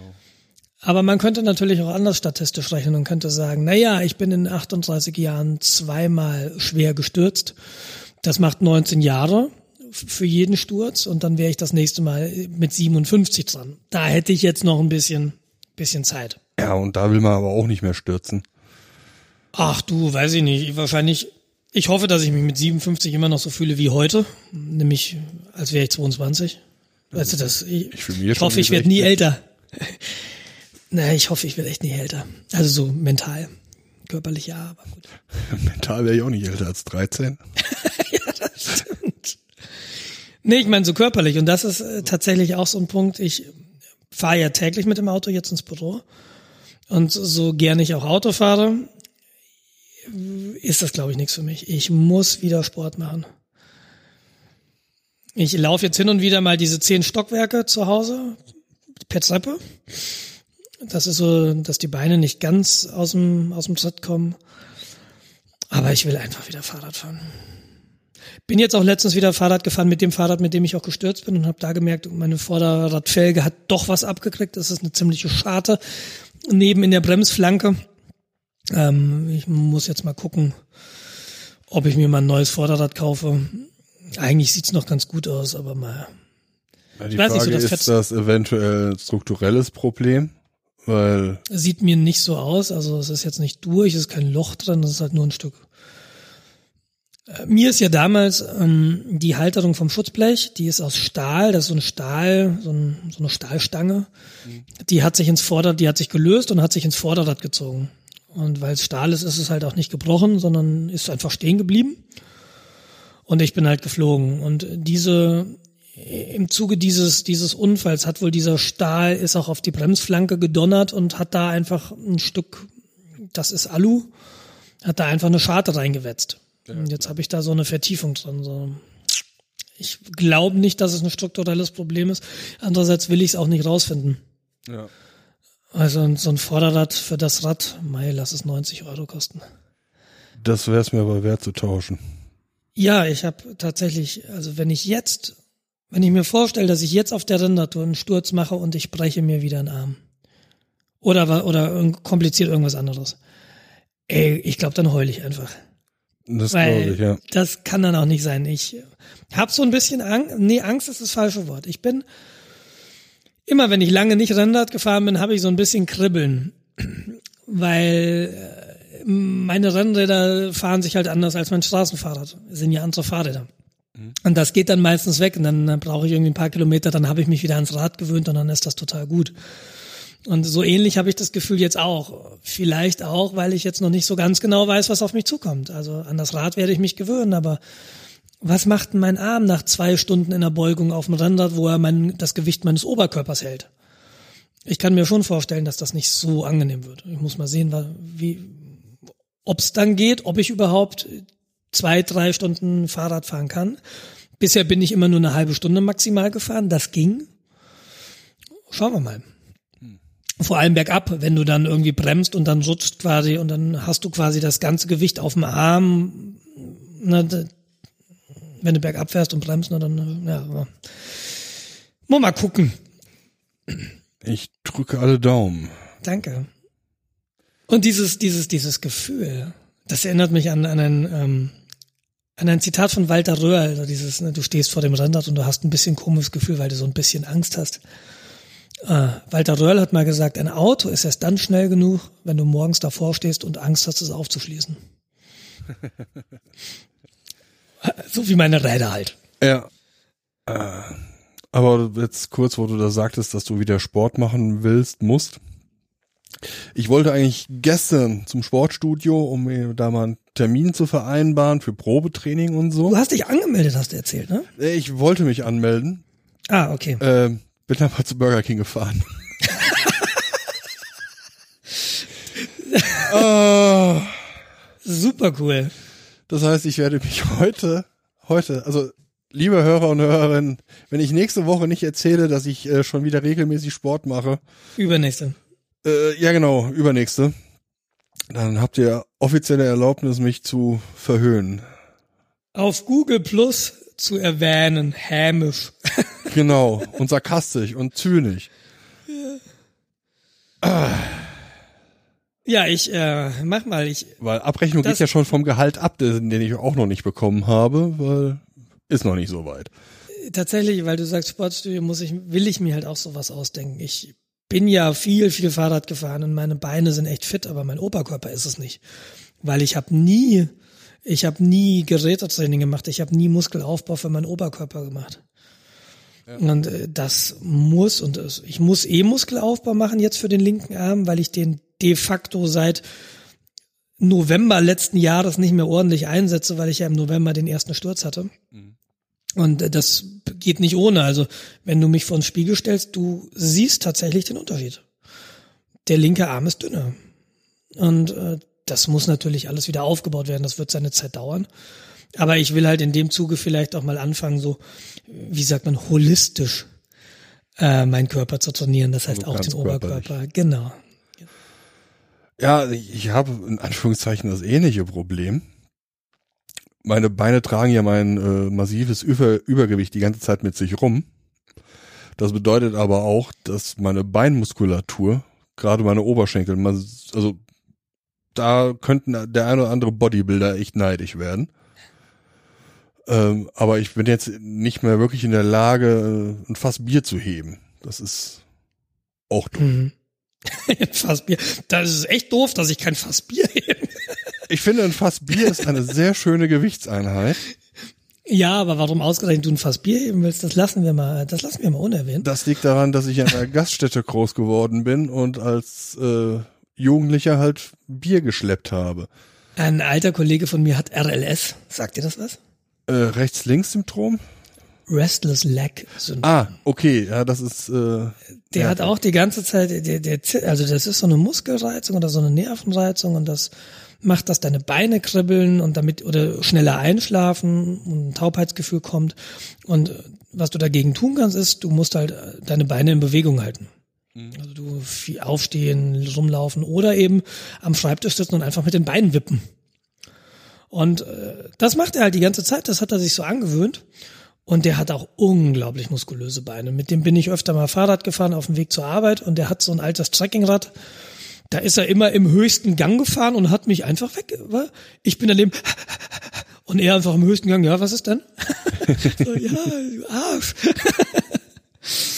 ja, das ist. Ja, aber trotzdem will man RLS nicht haben. ja, nee, will man wirklich nicht. Weil das, gerade wenn du versuchst zu schlafen oder so, und dann fängt dein Bein an, äh, nicht nur eins oder zweimal rumzuzucken, was halt normal ist, sondern wirklich, als würdest du Fahrrad fahren. Er sagt auch, er hat Riesenprobleme beim Fliegen. Er kann halt nicht einfach so lange einfach tun die sitzen. Arme nach einer halben Stunde weh. Ist okay, ist in Ordnung. Oh Mann, ey.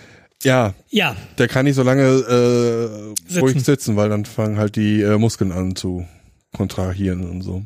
Exactly that. Ich habe ja auch angefangen, das hatte ich letztens äh, erzählt, so ein bisschen mehr so äh, Kniebeugen zu machen. Ich äh, bin jetzt von den Kniebeugen ein bisschen weg, weil das Knie dann das äh, rechte anfängt ein bisschen weh zu tun. Aber ich gehe in die Hocke und halte die Position. Und jetzt stell dir vor, du gehst in die Hocke, also nicht komplett runter, dass der Hintern äh, den Boden berührt, weil das würde ich einmal schaffen und dann nie wieder. Dann hätte ich keine Knie mehr. Äh, aber so boah, 90 Grad grob und dann halten. Das macht Laune. Sowieso so Sachen halten. Ich, in der Physiotherapie habe ich sowas mit den Armen zur Seite weg. Und da hängt nicht viel Gewicht dran, aber das soll ich dann halten. So, Alter. Mhm. Ist wahrscheinlich so ähnlich. So nebenbei ja, kann man das ja. auch mit Biergläsern machen. Bier ist ein super Gewichtseinheit. Äh, Einheit. Ja, ich sehe schon, ich sehe schon. Jens Bierstudio, ey. ja, Einhandstemmen. Wer wäre das was? Halbe Kilo Klasse. Ähm, hatte ich jetzt gemacht, ich musste auf irgendwas warten. Das hat dann irgendwie zehn Minuten gedauert und habe dann irgendwie von den zehn Minuten fünf Minuten in der Hocke gesessen, also gestanden. Ich hab zwei Tage so einen Muskelkater. Ja, das ist aber, dann, dann, dann wirkt's. Ja. Muskelkater ist ja ein Zeichen, dass du deine Muskeln kaputt gemacht hast. Äh, aber dann wirkt's meistens. Ja, wie gesagt, und jetzt wieder sehen, dass ich zum Sportstudio komme, Muskelaufbau, gerade Oberkörper, Schulter- und Nackenbereich muss unbedingt, muss ich was tun. Ja. Geschuldet halt der ganzen sitzenden Tätigkeiten. Genau, das werde ich auch machen und vielleicht mache ich auch noch so was Esoterisches wie Yoga, weil so Bewegung und so finde ich gut. Haben Sie Geisteskrankheiten in der Familie? Hm, Onkel von mir macht Yoga. Oh, weil ja, wir verlieren Hörer, glaube ich. Erzähl doch mal, erzähl doch mal, du hast hier was reingeschrieben. Gas, Yes. das Gear Acquisition Syndrome. genau. Jens, was hast du denn wieder gekauft? Ich habe nichts gekauft. Was? Im Gegensatz zu dir habe ich halt das Geld nicht, um mir die Sachen einfach mal so zu kaufen. Aber ich möchte sie mir gerne kaufen. Was möchtest du dir denn gern kaufen? Also angefangen von einer Metallddrehbank, einer großen äh, Kreissäge, Tischkreissäge. Aber Moment, du sagtest, im Gegensatz zu dir hast du da, zu mir hast du das Geld nicht. Moment, du, du redest aber auch in einer ganz anderen Dimension. Ja, eine Metallkreissäge und eine Drehbank. eine Metall äh, Äh, eine Drehbank. Krei ja, andersrum, genau. Die kaufe ich mir auch nicht. Die sind in Anführungszeichen nicht so teuer. Ja, gut, AliExpress. Nein, nein, nein, nein, nein. äh, zwar China-Modell, aber über Amazon. So 600 Euro für eine kleine Metalldrehbank, so wie ich sie benutzen kann. Für 600 Euro kriegst du zwei Gepäckträger.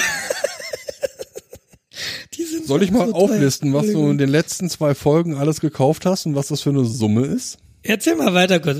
Dieses mit der Drehbank interessiert mich sehr. Das ist halt eine kleine Drehbank, kostet 600, 700 Euro.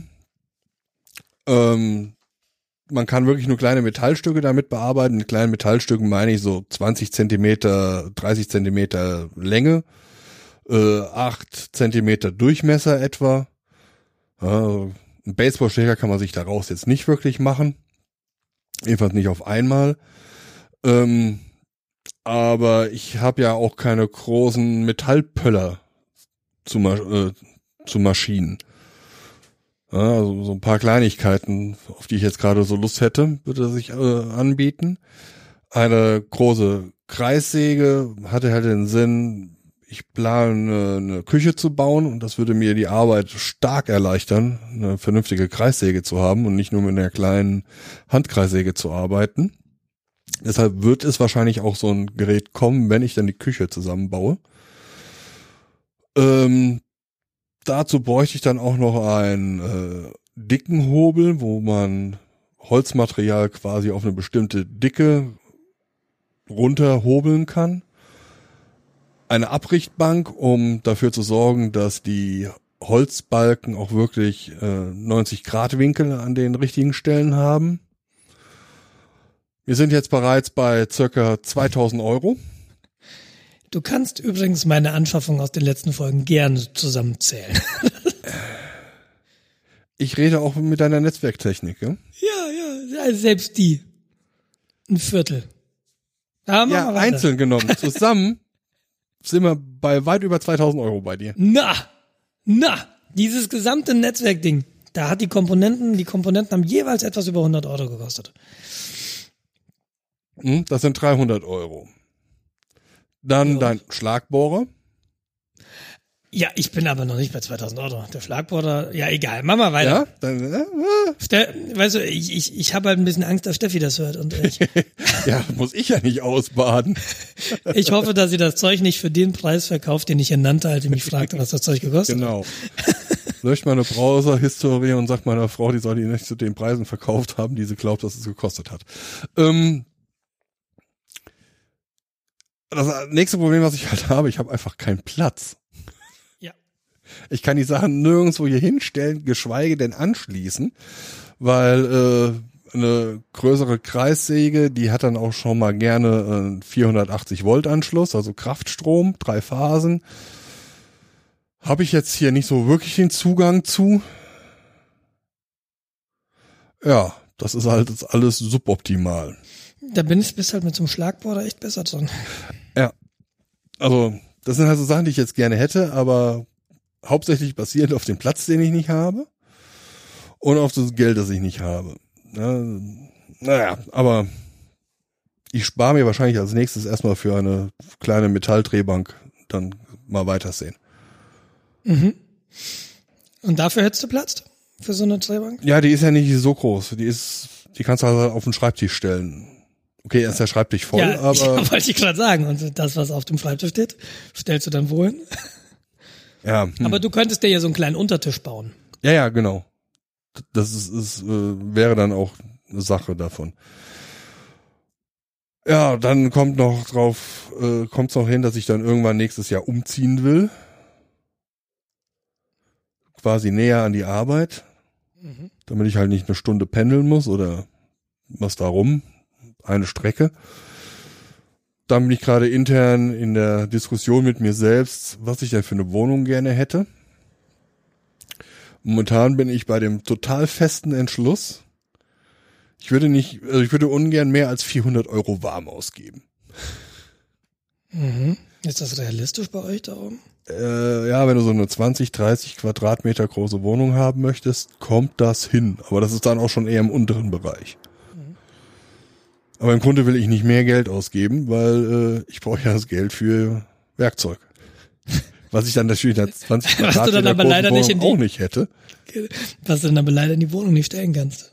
Ja, dann muss ich mir. Äh, das ist alles. Ich könnte natürlich heute ist Samstag, ich könnte Lotto spielen. Aber irgendwie habe ich das Gefühl, dass das äh, eine dumme Idee ist. Mal abwarten. Irgendjemand muss ja gewinnen. Ähm, dein nächster Punkt, den du da geschrieben hast, hat das was mit, mit deinem Gear Acquisition Syndrom zu tun? Ähm, was habe ich denn geschrieben? Software Defined Radio. Ah ja, hm. okay, ich, ich habe ja kein Geld, also habe ich mir ja wieder was gekauft. Und zwar ähm, hatte ich jetzt irgendwo, äh, ist mir ein Video untergelaufen, da hat sich einer einen IMSI-Catcher gebaut. Das ist ein Abhörgerät, was im Grunde für Mobiltelefone gedacht ist. Es simuliert ein äh, Stopp, es ist nicht, nicht zwangsläufig ein Abhörgerät. Also ein IMSI-Catcher ist quasi eine Funkzelle. genau. Du, und die kannst du halt irgendwo hintragen. Das ist ein relativ kleines Gerät. Die Polizei macht das zum Beispiel bei Demonstrationen. Ähm, und dann versuchen sich die Handys darauf einzubuchen. Wenn das, wenn der IMSI-Catcher vorgibt, hallo, ich bin dein T-Mobile-Netz, dann gehen halt die Telefone, ähm, die, die buchen sich immer in die stärkste Funkzelle ein, die sie gerade sehen. Und wenn dann so ein IMSI-Catcher auftaucht, der neben dir steht, dann ist das potenziell die mit der besten Empfangsqualität und dann gehen die Telefone dahin, versuchen sich da einzubuchen. Genau. Das ist, das ist der Punkt. Und da, dadurch kannst du sehen, welche Telefone gerade in der Nähe sind, die sich nämlich bei dir versuchen einzubuchen. Und äh, wenn du ausgehende Telefonie machst, also wenn der dann telefoniert über deinen IMSI-Catcher, ähm, Telefone verhandeln, wenn sie sich in der Funkzelle einbuchen, welche Verschlüsselungstechnologie sie benutzen. Und da gibt es verschiedene Standards, 2G, 3G, 4G. Ähm, Das hat nicht nur was mit Internetgeschwindigkeit zu tun, sondern diese UMTS oder, oder LTE oder so, die benutzen alle für den Sprach, für die Sprache auch unterschiedliche Encryption, ähm, Verschlüsselungsmechanismen. Genau, die sind Und, äh, unterschiedlich stark. Genau, die kann, da kannst du halt, die kannst du nicht einfach abhören, indem du jetzt hingehst und, und diesen Datenstrom mitschneidest. Genau, da kommt einfach nur äh, Google Garbage Goop raus. raus, also Genau. mehr oder weniger Rauschen.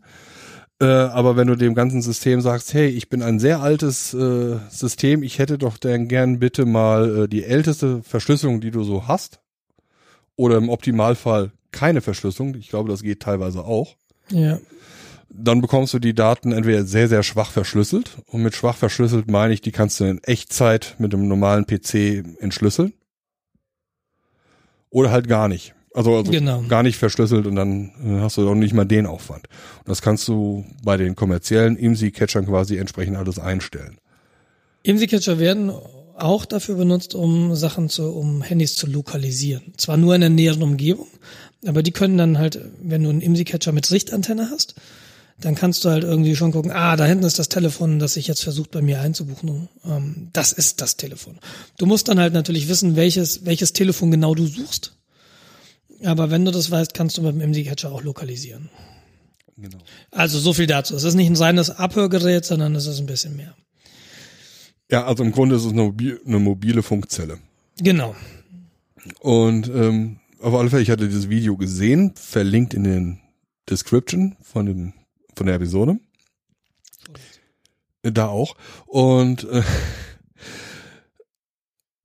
der hatte dann sich ein äh, SDR äh, System aufgebaut. SDR steht für Software Defined Radio. Was das im Grunde macht, ist ähm, Funkquellen digitalisieren und die ganzen Frequenzanalysen, die man in normalen ähm, Funkverbindungen oder Funkgeräten hätte, passiert per Software. Ja, und äh, da gibt es sehr berühmte USB-Sticks, die ursprünglich dafür gedacht waren, um ähm, DVB-T-Fernsehen zu empfangen. Aber die Hacker-Community hat festgestellt, dass der Chip, der da drauf ist, halt auch noch viel, viel mehr kann und kann aus diesen Geräten halt äh, mehr oder weniger Universalempfänger machen. Im relativ hohen Frequenzbereich äh, empfangen die halt Funkdaten und können die ähm, digital umwandeln, dass du was damit anfangen kannst. Mhm. Das hatte ich gesehen und dachte, ah, das wolltest du schon immer mal ausprobieren, wie das so ist und äh, so einen ein, eigenen IMSI-Catcher ist ja auch, glaube ich, illegal. Total egal, wollte ich gerade sagen. Äh, theoretisch mal drüber nachzudenken und äh, im faradäischen Käfig, den ich hier habe, mal auszuprobieren. Den du dir auf deiner Metallstehbank selbst. Ja, genau. Dafür bräuchte ich Metalldrehbank, um mir faradäischen Käfig zu drehen. Ähm, habe ich mir dann einfach mal so ein, ein, also zweimal diesen USB-Stick bestellt. Okay. Aus äh, Was kostet China. der? 7,37 Euro. Der Und eine. in Deutschland? Also wenn du, wenn du das so jetzt sagst, ja, ich will jetzt Amazon und äh, deutscher Händler, was? Also das ist bezahlbar, meinst du? Das ist jetzt Das nicht ist so bezahlbar, da bist du mal so eine Zehner. Investition. Okay. Okay. So, dann äh, brauchst du ein Rechnersystem, auf dem Linux läuft. Das hast du ja jetzt. Ja, das ist der Firmenrechner, da werde ich einen Teufel tun und das Ding auch nur noch anpacken. an irgendwas zu ändern. Ähm, aber da kann, kann ich später noch ein bisschen drüber rennen. Ja, da muss ich auch noch was zu erzählen. Äh, aber VM auf deinem Windows-System oder Mac-System, was halt stabil läuft, kannst du dann ja auch mal drauf installieren. Das heißt, du hast dann quasi äh, so ein IMSI-Catcher für 10 Euro. So, und wenn man sich bedenkt, dass gewisse Hersteller immer noch glauben, dass das ähm, GSM-Netz sicher ist und darauf ihre Sicherheitsinfrastruktur auslegen, da kann ich einfach nur noch lachen.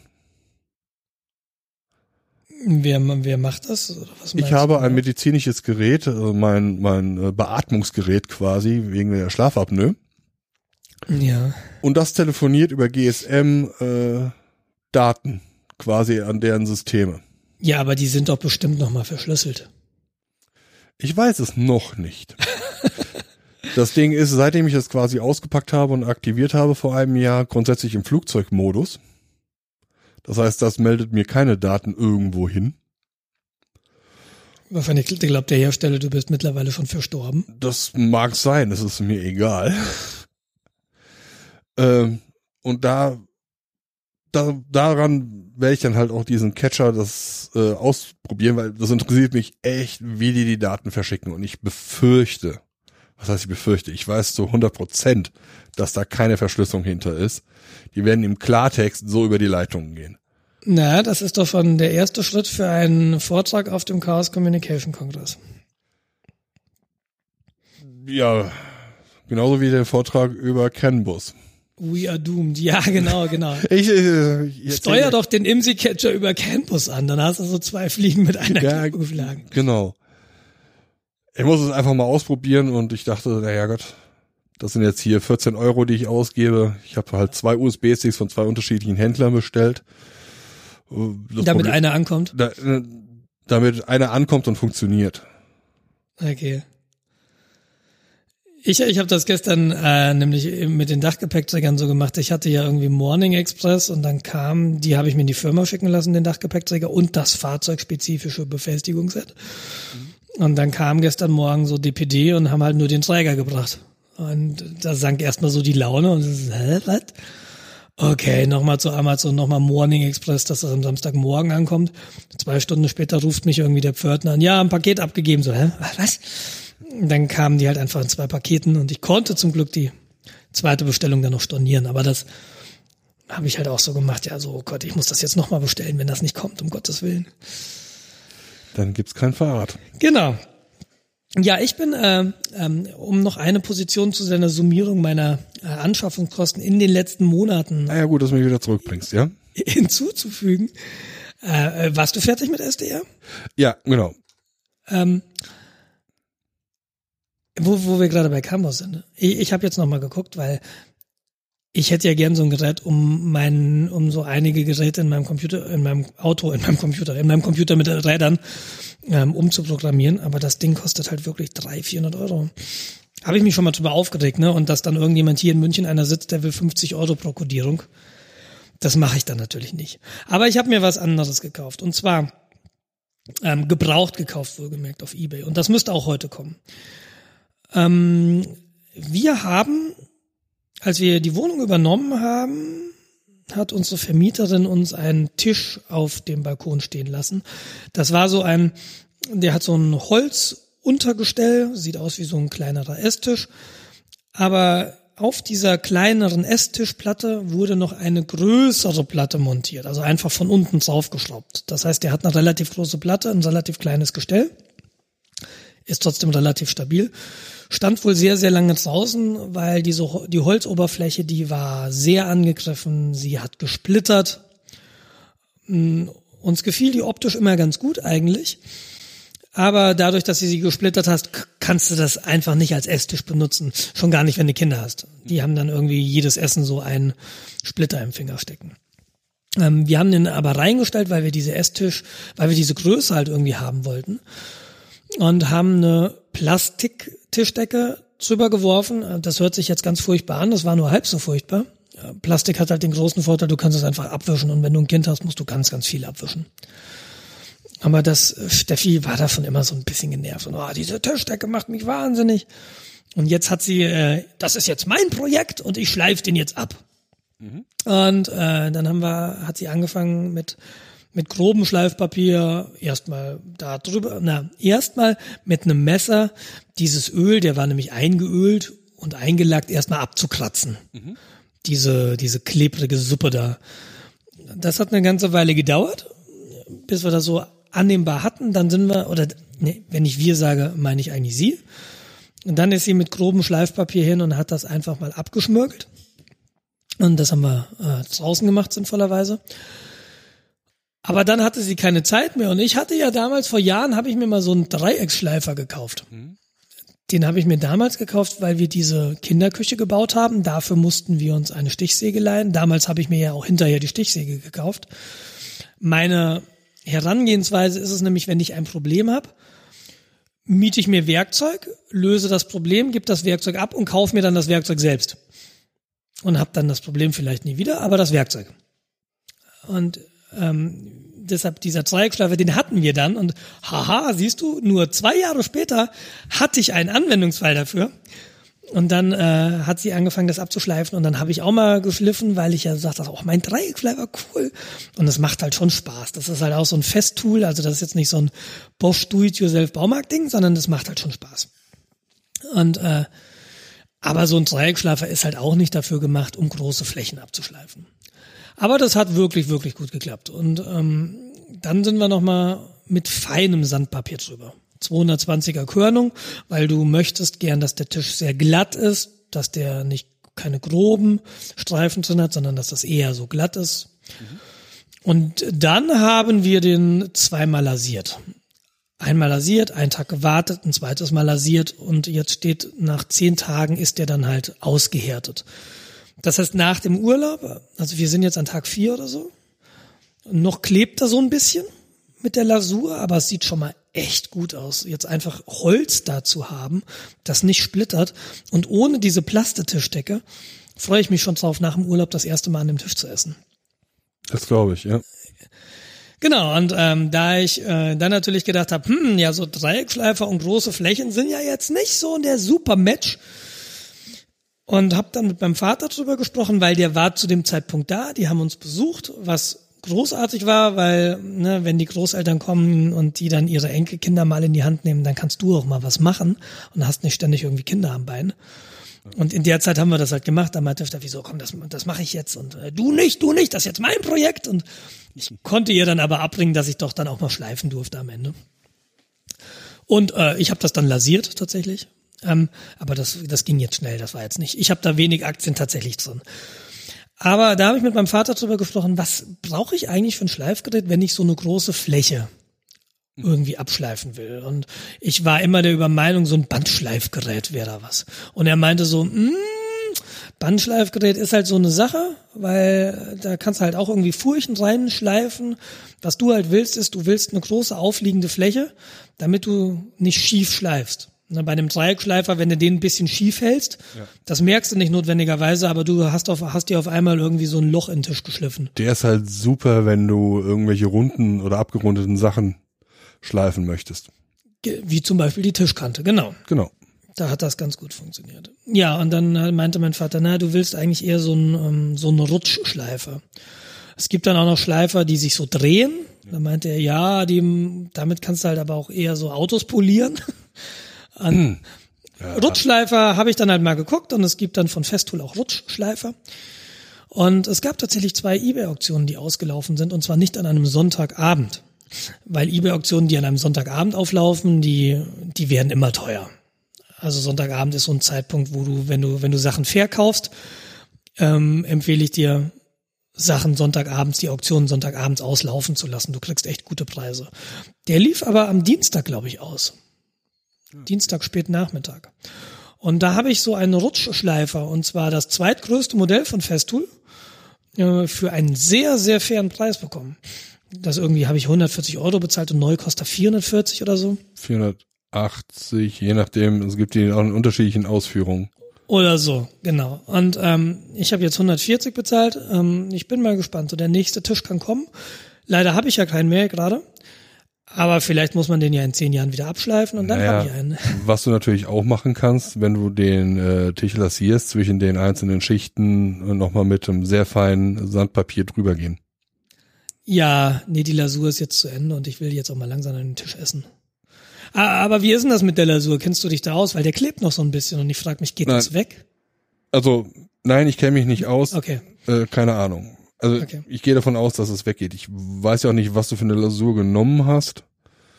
Ja, das kann ich dir jetzt natürlich so konkret auch nicht sagen. Steffi Aber hat die halt gekauft im Baumarkt. Müsste draufstehen. Wollte sich beraten lassen. Meinte, Beratung kannst du vergessen in diesem Baumarkt. okay. Äh, Ist das ein, ein orangener Baumarkt oder? Das ist eine, nee, das kann auch drauf in der Baumarkt. Ich glaube, die sind rot.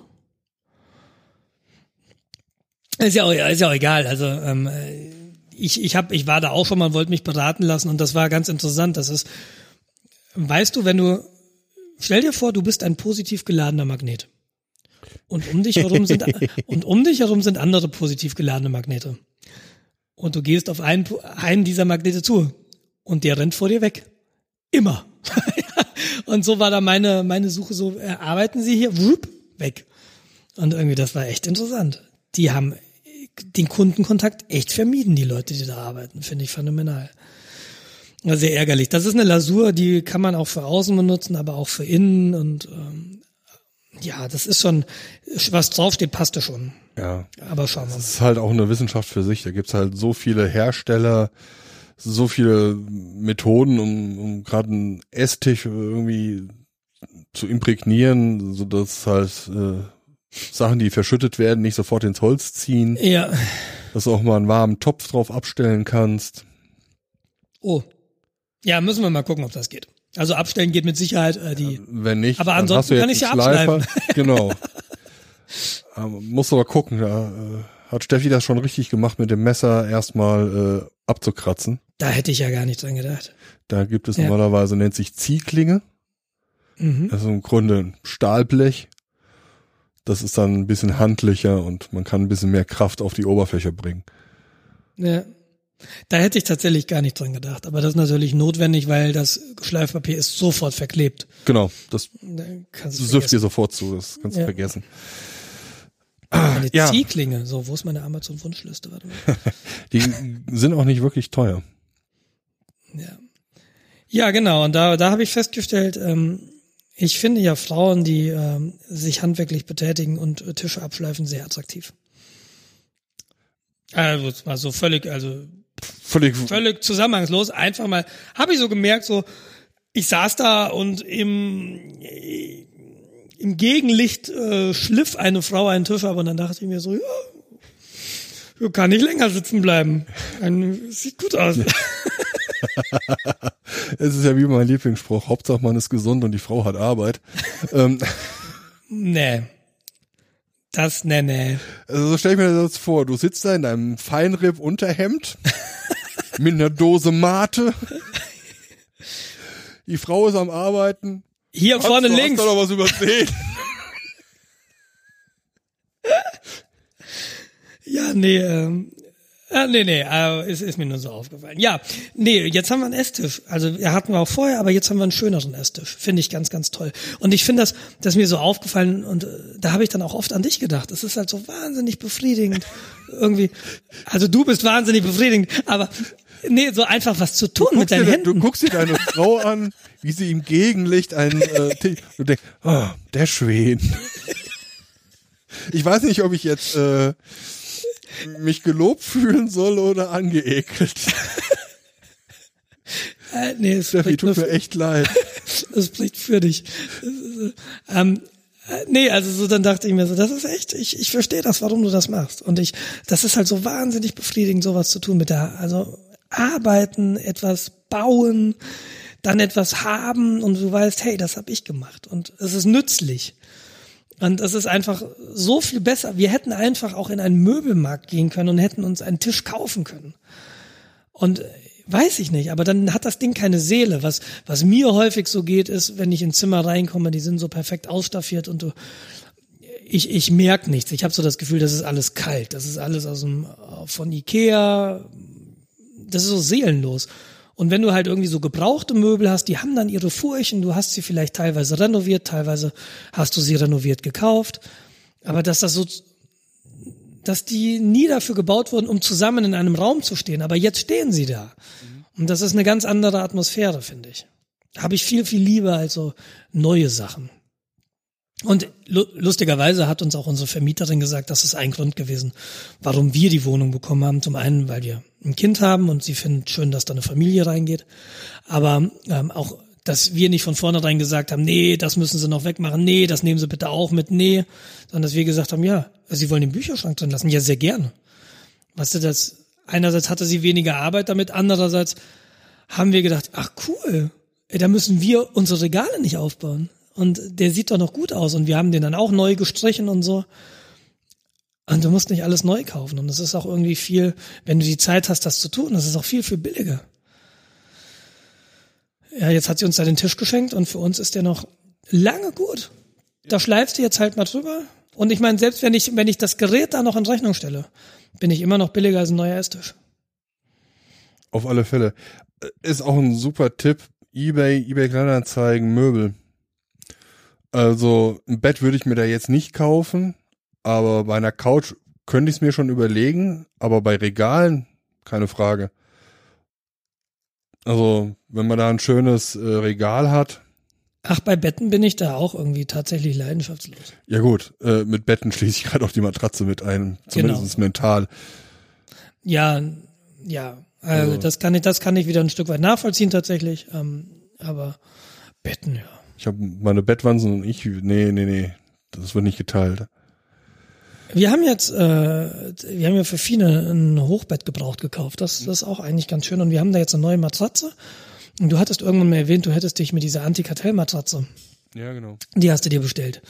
Und meine, ich habe meiner Mama erzählt, dass ich dass wir irgendwie auch eine neue Matratze suchen. Und dann kam sie auch, ja, da gibt's diese Antikartell-Matratze. Ich so, hm, ah, ah, ah, gar nichts dran gedacht. Stimmt, hast du recht. Aber wir wollten, oder was wir wollten, wir wollten eine harte Matratze, die sehr flach ist. Und diese Antikartell-Matratze ist halt genauso hoch gewesen wie unsere alte Matratze. Und die Idee dahinter, dass wir Fine eine harte Matratze geben, erstens, ja, die muss schon mal üben für die Zukunft. Äh, nee, für Kinder ist es tatsächlich ganz gut, wenn sie auf harten Matratzen schlafen und wenn die Matratze flacher ist, Siehst du, und Dann- ich werde kritisiert, wenn ich sage, lasse doch auf dem Boden schlafen. dann fällt sie weniger wahrscheinlich aus dem Hochbett raus, weil dann der Rand von dem Hochbett nämlich höher wirkt, wenn die Matratze natürlich niedriger ist. Dann liegt sie nämlich tiefer.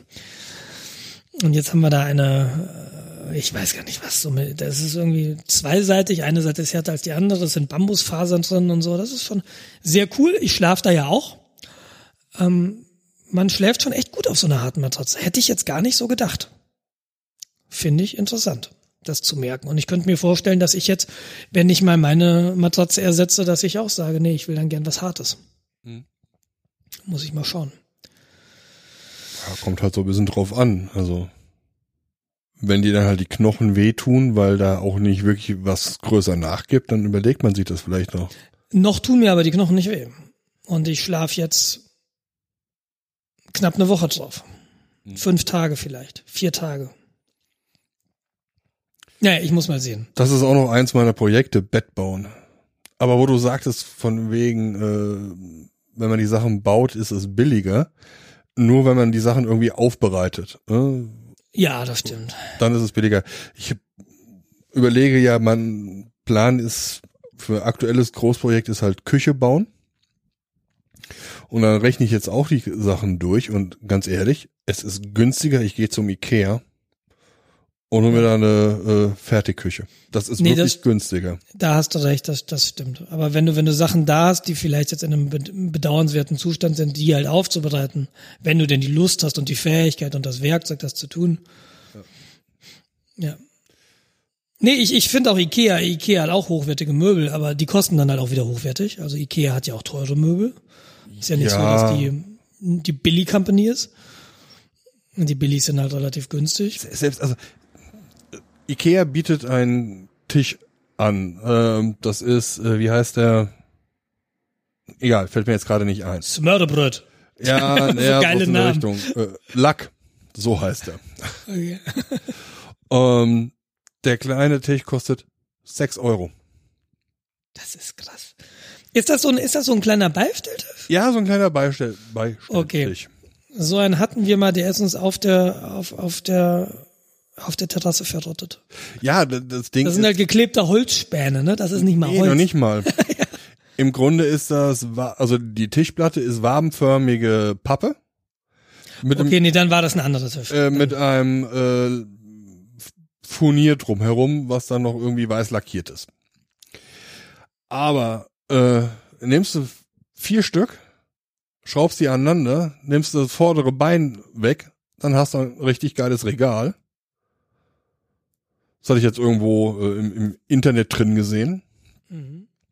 sieht hübsch aus, kannst in die Ecke stellen und äh, kannst Sachen drauflegen. Und Wir hast halt 20 tatsächlich- Euro ausgegeben. Weil du, weil du gerade sagst, äh, diese Idee, d- dieser Lucky sechs, Moment, den- das ist der. Doch, das ist der. Der ist uns verrottet, genau. Ja, das kann sehr gut sein. Also Ja, Und wir waren auch bei Ikea, weil, äh, aber nicht mit dem, ja, mit dem Ziel halt Kleinkram zu kaufen. Ähm, das gibt's da ja wirklich häufig viel, aber auch einfach um Ideen zu kriegen, weil was Ikea wirklich gut hat, sind Ideen und die haben hier in dem Ikea, in dem wir waren, haben die so Beispielwohnungen aus, aufgebaut, ne? So irgendwie ist so ein abgesperrter Bereich, ist quasi so ein Raum, in den du reingehst, den haben die aufgebaut und da steht draußen dran, das ist eine 60 Quadratmeter Wohnung. Und dann hast du in dieser 60 Quadratmeter Wohnung, haben die halt alles drin. Die haben eine Küche drin, die haben ein Bad drin, die haben irgendwie einen Wohnraum drin. Und dann ist es interessant, wie du platzsparend Dinge eigentlich machen kannst. Was du für Möglichkeiten hast. Und äh, da hat Idea echt, Ikea echt gute Ideen. Und das ist, wie du sagst, ich habe da, ich habe das ja aus dem Internet, ich habe diese Idee. Genau, du nimmst was und setzt es halt irgendwie anders ein oder so ein, wie du jetzt selbst vielleicht gar nicht es eingesetzt hättest, weil du nicht dran gedacht hättest. Genau. Was aber hervorragend funktioniert und dazu platzsparend ist. Und das finde ich super. Da ist Idea, I Ikea wirklich teuer. Auf alle Fälle. Und ganz ehrlich, au- auch die bisschen hochwertigen Sachen bei Ikea, die sind nicht wirklich teuer. Naja, also ich, ich hab da, ich kann das jetzt nicht konkret sagen, aber ich habe da vor einem Schlafzimmerschrank gestanden. Das war auch so oberer dreistelliger Bereich. Und dann, das ist dann auch, das würdest du, glaube ich, auch woanders zahlen. Ja, also ich vergleiche es quasi mit Selbstbauen. Also teilweise kriegst du die äh, Materialien gerade mal für den Preis, wo du das Ding fertig von Ikea kriegst. Und dann hast du es noch nicht lackiert, noch nicht aufgebaut und dann hast du deine Kreissäge noch nicht angemacht. Klar, das stimmt. Also wenn ich meine Küche baue, dann weiß ich jetzt schon, ich zahle wahrscheinlich mehr. Ja, wenn du Vorteil an der ganzen Geschichte hast, ist aber, völlig klar. äh, das selbstgebaute, A, weiß ich, wie es funktioniert und kann es dann auch wieder einfach reparieren, wenn was kaputt gehen sollte. Zweite Sache ist, ich weiß, was für Materialien ich einsetze und ich weiß, das Ding hält halt 20 Jahre. Ja, aber das hast du, das würde ich Ikea gar nicht absprechen bei den hochwertigen Serien, die Aber bei, genau, bei den hochwertigen, da hast du Genau. recht. Das ist Genau. dann ja auch Massivholz. Genau. Und deshalb ist das ja auch so teuer. Also ich sage ja nicht, dass Ikea da ungerechtfertigterweise so teuer ist, um Gottes Willen. Das wird ihr sein Geld auch wert sein. Das glaube ich schon. Ja. Also, seitdem ich mich halt ein bisschen mehr damit äh, be- beschäftige, kann ich das auch viel besser wertschätzen. Ja, Ja, also wenn ich, wenn ich mir jetzt so, so, so einen Konferenztisch äh, von einer Firma anschaue, der dann aus einem Baumscheibe quasi gebaut wurde. Ich kann verstehen, warum das Ding dreieinhalbtausend, viertausend, fünftausend Euro kostet. ja. Ja, okay, da ist eine Baumscheibe äh, drin, ähm, halt ein halb aufgesägter Baumstamm, den du roh 300, 400 Euro für zahlen würdest. Aber was da für Arbeit reinfließt, das sind Tage an Arbeitszeit, die da reinfließen. Ja, bei dir, ne? Die haben natürlich andere Maschinen. Nee, nee, nee, nee, nee, nee, nee, nee. Auch nicht? Auf jeden Fall. Also, ja, also die kriegen das Ding nicht innerhalb von einem, also ich rede jetzt irgendwo, wo 12, 15 Leute dran sitzen können. Das Ding haben die nicht innerhalb von ein, zwei Tagen zusammengebaut. Ja, Du bist wahrscheinlich das Ding erstmal gerade zu kriegen, alle Risse äh, zu sichern, dass die sich nicht erweitern, die Rinde richtig abmachen. Drei, vier Tage Arbeit ist so ein Ding. Okay.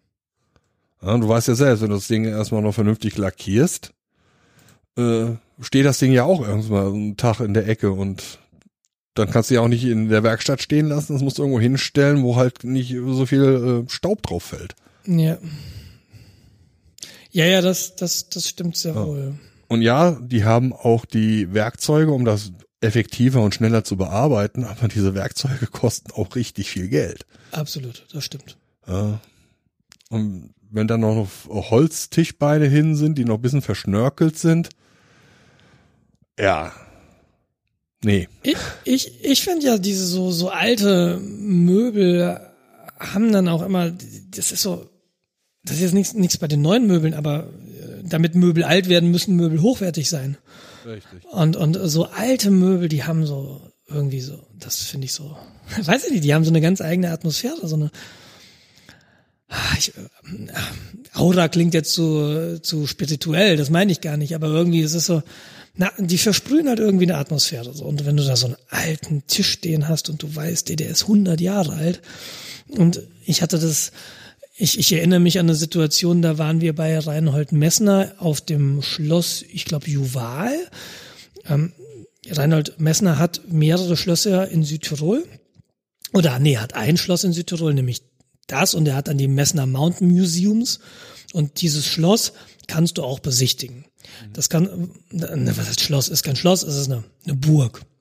Und äh, die haben dann Wohnraum, die Familie Messner, irgendwie in ein, zwei Stockwerken wohnen sie da. Das ist gar nicht so groß. Also das ist jetzt, du denkst, ja, eine Riesenburg, da wohnt der Messner. Ja, das, das Gemäuer ist schon beeindruckend, aber ähm, das ist jetzt nicht so riesig. Und die war halt nicht da, die Familie, deshalb konnte man dann auch in den Wohnbereich, den kannst du dann auch besichtigen, wenn die nicht da sind. Und der Hausmeister hat dann diese Führung gemacht. Und da stand ein alter Esstisch, ein sehr, sehr langer Esstisch. Und der Hausmeister meinte, ja, der ist aus irgendeinem Kloster. Da haben früher die Mönche dran gesessen und der ist halt schon zwei, 300 Jahre alt. Ja. Und da dachte ich mir so, so, boah, ey, das ist so, du brauchst wahrscheinlich wirklich erst vom Raum her ein riesen, riesen, riesen Esszimmer, um den reinzustellen. Aber so ein altes Möbel zu haben, so einen alten Tisch, wo du weißt, ey, und der funktioniert immer noch. Der war einfach schwarz, ne, dunkles Holz, massiv. Der passt jetzt auch nicht in jede Wohnung so vom Stil her. Ja. Aber das ist schon so, ich, ich finde das immer so faszinierend, wenn du vor sowas stehst, das so alt ist und ja, naja. Ja, vor allem siehst du dem Tisch an, dass er irgendwie 200, 300 Jahre alt ist und du weißt, der macht nochmal 200, 300 Jahre locker. Und, und das ist so toll und das mag ich. Deshalb, wenn du was renovierst, du siehst halt, die Sachen sind gebraucht worden, ne? die haben eine Geschichte. Ja. Äh, jetzt dieser Tisch, den wir da renoviert haben, das ist halt echt nichts Tolles. Aber dadurch, dass wir ihn renoviert haben und dass er für uns jetzt so schick, na schick, dass der für uns jetzt wirklich nett aussieht, ist es halt was Besonderes was Besonderes muss ja nicht immer notwendigerweise teuer sein. Genau. Und das ist, das ist halt das Schöne dann daran. Und dann kannst du, kannst du eine Geschichte zu dem, zu dem Möbel erzählen. Und das finde ich toll. Das ist ja das, was auch Marken ausmacht. Ja, Marken. Weil es gibt eine Geschichte dahinter. Ja, die ist bei Marken jetzt natürlich oftmals artifiziell. Aber dadurch verkauft sie sich natürlich gut. Genau. Weil da fällt mir ein, ich muss noch diverse, ich muss noch mal bei Rafa vorbeikommen. ich brauche noch ein bisschen Kleidung. Ja, gucken, ob du das noch bis morgen hinkriegst. Nee, das wird nichts mehr, aber. Apropos Marken. Ja.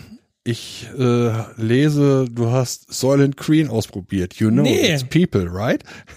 Nee, habe ich nicht. Ähm, ich hatte ja mal, ich weiß nicht, ob du das kennst, ich, wir haben es bestimmt schon mal erwähnt, mir geht Essen manchmal auf den Keks. Mhm.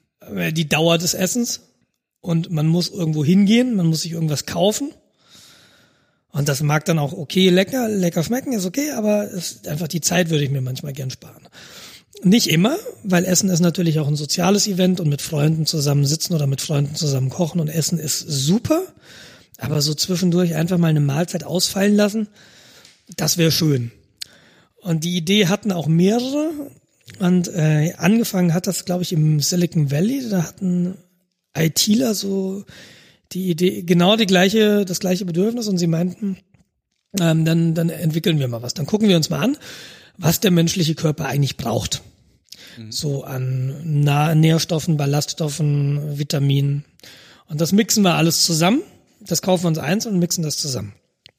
Und äh, das Produkt haben sie Säulend genannt. Tatsächlich basierend wohl offen offiziell auf diesem Film, ähm, Soylent Green. Und da geht's, glaube ich, drum. Ich habe den Film nicht gesehen. Hast du den gesehen? Äh, nicht gesehen und ich weiß aber grob, um was es geht. Dann erklär mal ganz, ganz kurz, was Soylent ist. Äh, also Soylent warum ist es das Grunde, gibt. Äh, eine, eine äh, das ist okay, ich nehme mich jetzt weit raus, weil so gut kenne ich es nicht, aber im Grunde ist es eine Gesellschaft ähm, mit Überbevölkerung, Nahrungsmittel und ähnliches ist sehr, sehr begrenzt. Und es gibt einen Ernährungszusatz oder ein Ernährungs, Gerät, das nennt sich bei denen Soylent Green. Das ist genau das, was du eben gesagt hast. Da ist alles drin, was man so zum Leben braucht. Und es stellt sich halt zum Schluss, ich spoil das Ding jetzt, weil das Ding ist älter als zwei Wochen, stellt sich halt heraus, dass diese Soylent Green recycelte Menschen sind.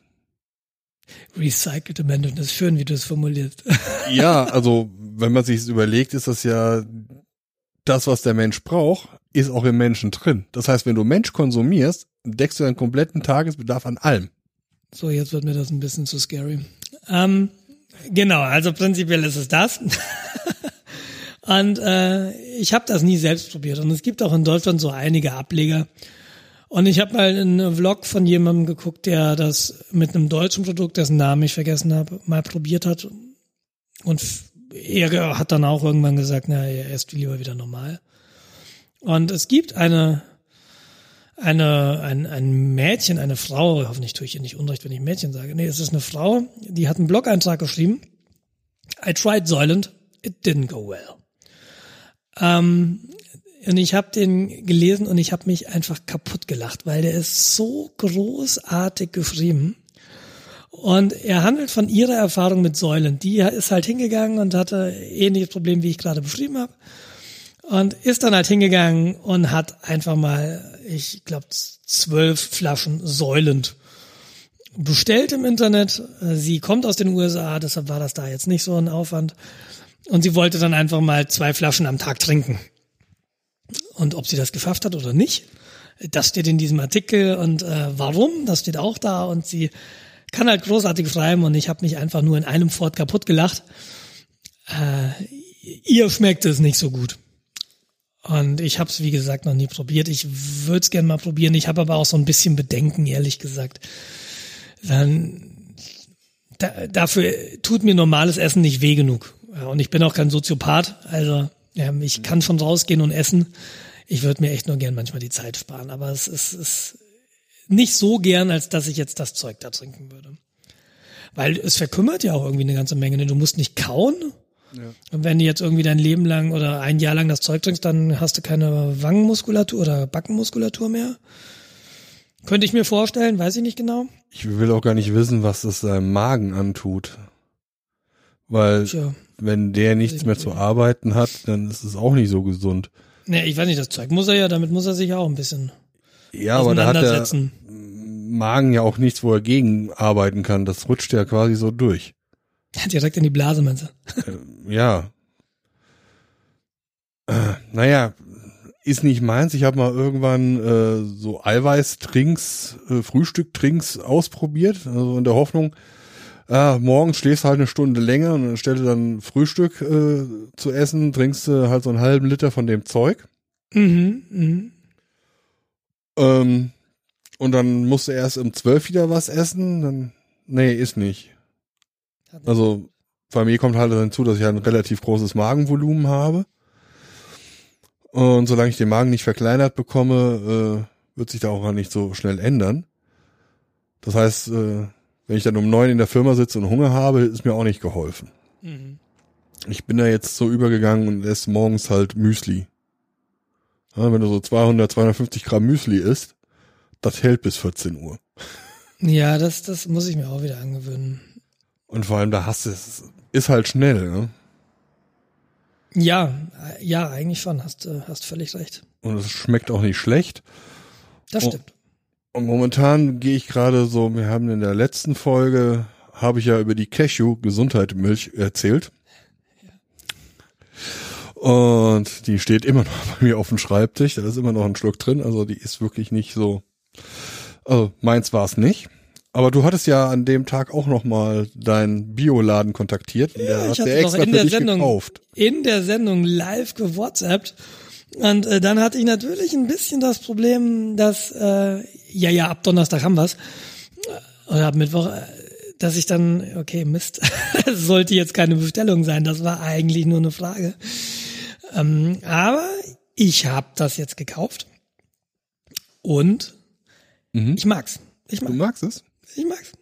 Man, ich, ich mag aber auch Cashews wirklich sonst sehr gern. Und ich mag's, ja. Ja, cool. Also das war ein ganz guter Tipp. Und dann hattest du ja noch gesagt, ja, probier's mal mit Hafermilch. Und dann irgendwie der andere Jens meinte Mandelmilch. Oder warst auch du das? Nee, ich glaube der andere. Das war der andere, ja. Ja, und äh, wenn das Zeug halt nicht so teuer wäre. Oh, das Weißt ist, Hafermilch und Mandelmilch ist halt echt teuer. wobei Hafermilch relativ günstig ist im Vergleich zu diesen ganzen anderen exotischen Milchen. Milchen, ja. Also ich, ich bin jetzt die letzten zwei Wochen halt, äh, habe ich die unterschiedlichsten Sachen ausprobiert. Ja, angefangen hat das mit der Cashew. Da hat die eine Packung irgendwie 2,60 Euro gekostet für einen Liter. Mal jetzt für die Leute, die kein Preisverständnis haben, ein Liter normale Kuhmilch aus dem Discounter kostet was um die 60 Cent. Ja, aber das ist ja, ne? Das ist ja nochmal ein anderes Thema, ob die Milch, ob der Preis gerechtfertigt ist oder nicht. Das ist das, was ich dafür bezahle. Und das, in dem Verhältnis schaue ich mir das halt auch an. Mal davon abgesehen, dass dieses 500 Gramm Müsli, was ich gerade esse, 7 Euro kostet. Müsli ist teuer. Ja. Müsli Also wenn du nicht nur irgendwie äh, aufbereiteten Zucker haben willst, ist Genau. das wirklich teuer. Genau, aber das ist auch okay. Also es ist ja auch irgendwie gesund. Gerade wenn du keinen aufbereiteten Zucker Gesund. Gesund ist sehr, sehr relativ. hast. Okay. Also wenn ich mir so ein Cornflakes-Ding angucke, da ist nichts Gesundes dran. Das ist auch kein Müsli. Müsli ist für mich tatsächlich diese Haferflocken, die du auch selbst dir pressen kannst und dann sind da noch vielleicht Rosinen drin oder sowas. Ja. Und im Idealfall tatsächlich kein Zuckerzusatz. Ich meine, natürlich hast du dann in den Sachen und wenn du Obst drin hast, hast du auch nochmal Müsli, äh, hast du auch nochmal Zucker drin. Klar ist da Zucker drin, aber äh, ich meine zusätzlich Zucker. Ja. Also ich gucke also auf das Müsli, was ich hier habe, das hat äh, relativ wenig Kohlenhydrate. Das hat irgendwie nur 19% Kohlenhydrate. Und das ist für ein Müsli nichts. Die sind alle über 50, ohne weitere 70 bis 80 Prozent Kohlenhydrate. Ähm, Da kenne ich mich wieder zu wenig aus. ja, ich habe mich jetzt mal ein bisschen durchgelesen, weil ich will ja noch weiterhin ein bisschen Gewichts verlieren. Deshalb versuche ich halt Kohlenhydrate zu reduzieren. Ähm, aber ich wollte in diesem Rahmen mir dann ja auch diese verschiedenen Milchalternativen mal anschauen. Wie gesagt, Cashew war so, meh, also kann man trinken, ist nicht zum Ausspucken. Aber so ein riesen Freudenerlebnis ist es halt nicht. Das nächste, was ich ausprobiert habe, war halt auf Anraten von dem anderen Jens äh, und habe mir, ähm, was hat er gesagt, genau, äh, Mandelmilch. Die ist sehr, sehr lecker. Hat eine leichte Marzipannote, Mhm. weil Mandel Liebe halt. Marz- Ich liebe Marzipan. Und ich liebe total Marzipan. Die ist super. Ähm, dann Hafermilch. Stehe ich total drauf. Finde ich richtig gut, gerade im Müsli, weil du hast dann im Müsli wahrscheinlich sowieso Hafer. Das heißt, es ist dann absolut geschmacksneutral. Und was ich ausprobiert hatte, war Kokosmilch. Ähm, Mhm. Kokosmilch Kakao. Okay, wir, wir kochen häufiger mit Kokosmilch, da kenne ich das her. Ja. Ähm, ja, die Kokosmilch ist, äh, die ihr verwendet, die hat wahrscheinlich einen sehr, sehr geringen Kokosgeschmack. Nee, obwohl. Fragst mich was. Man schmeckt schon raus, dass es Kokosmilch ist, aber ob das jetzt intensiv oder nicht intensiv ist, das weiß ich nicht. Ja, dieser, der Kakao, den ich mir da geholt hatte, der äh, hat eine dezente Kokosnote. Also man schmeckt Kokos. Mhm. Ist aber jetzt für so einen süßen Kakao eigentlich gar nicht so falsch. Das Mhm. hat mir auch gut gefallen. Was, was ich häufiger gemacht habe, oder ich, ich habe ja erzählt, ich trinke keinen Kaffee mehr. Ich, ich trinke halt ganz gern als, ähm, wenn ich denn mal so ein Getränk trinken mag, auch als Genussmittel, ähm, Dinkelkaffee, der mir sehr, sehr gut schmeckt. Und äh, den kann man auch sehr gut mit Vanille-Sojamilch trinken. Die ist relativ süß. Äh, die habe ich häufiger in Kaffee mir gemacht. Das finde ich eigentlich auch sehr lecker. Aber im Moment bin ich halt wieder bei normaler Milch, beziehungsweise jetzt äh, erstmal Cashewmilch. Und ich werde jetzt sicherlich die Mandelmilch mal probieren. Und Hafermilch äh, werde ich dann auch mal probieren, weil du gesagt hast, soll lecker sein. Schauen wir mal. Vor allem war die Hafermilch die günstigste von allen. Also Ich, da, ist die, wie, wie ist die denn so? Ist die, ist die eher so wässrig oder ist das schon? also ich habe also so vom Mundgefühl ist das wie Milch. Okay. Naja, gut, muss ich Ja, mal also- vielleicht. Ich habe es mir jetzt wieder gekauft. Also sie ist nicht schlecht. Also für meinen Geschmack. Wir reden ja hier über Geschmacksfragen. Mhm. Also, äh, ich Spannend. empfehle sie. Also da wird noch, ja, dann, dann, ja dann. Wenn es auch billig ist. Ich muss heute sowieso noch einkaufen gehen. Äh, was ich noch auf meiner Liste habe, ist äh, Sojakakao. Ja, das ist wahrscheinlich sowas wie Soja, Vanillemilch, nur halt mit Kakaogeschmack. Ja. Äh, was ich jetzt auch Ich gelernt mag's. habe, Ist ist, halt ziemlich süß. Ist halt echt ziemlich süß. ja, was ich auch gelernt habe, dass Soja jetzt auch nicht das optimale ähm, Ersatz, der optimale Ersatzstoff ist. Ja, es gibt so viel. Ja, so hat, ja, jedes hat so seine echt auch gravierenden Nachteile. Also, also gerade so vom ethischen Standpunkt her, weil du Guck hast mal, im da ist, Ro da ist Regenwald. Lass uns doch Sojafelder drauf. Ja, genau. Ich weiß. Ja, es ist schwierig. Also ich, ich glaube, wenn man keine Probleme hat mit Laktose, ist es sinnvoller, zum lokalen Bauer zu gehen und sich da die Milch zu holen. Ja, Ähm, wenn es geht, kommt halt drauf an. pasteurisiert. kommt halt ein bisschen drauf an. Als Veganer hast du diese Möglichkeit nicht. Und äh, Ja, hast du schon. zum Bauern zu gehen Ja. und Milch zu kaufen? Nein. Veganer trinken keine Milch. Der ist selbst schuld. Zwingt dir ja keiner.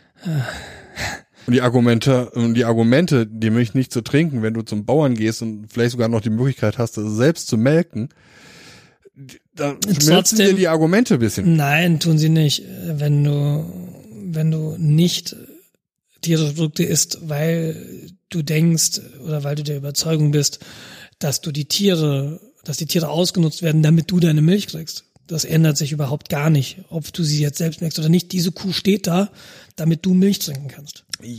Ja, Und diese Motivation kriegst du nicht entkräftet und die will ich auch gar nicht entkräften. Das soll ja jedem sein, jedem seine Entscheidung sein.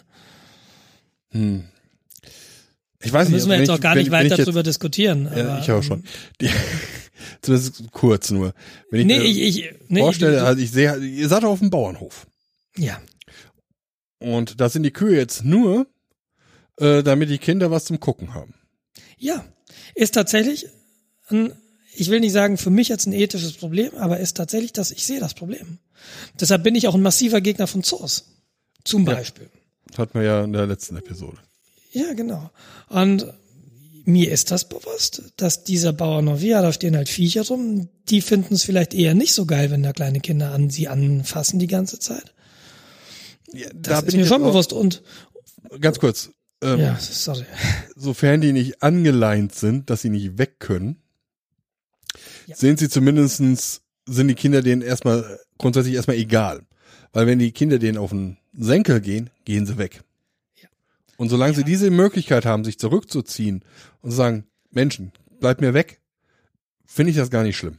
Zurückzuziehen würde benötigen einen Raum, der nur für die Tiere be betretbar ist.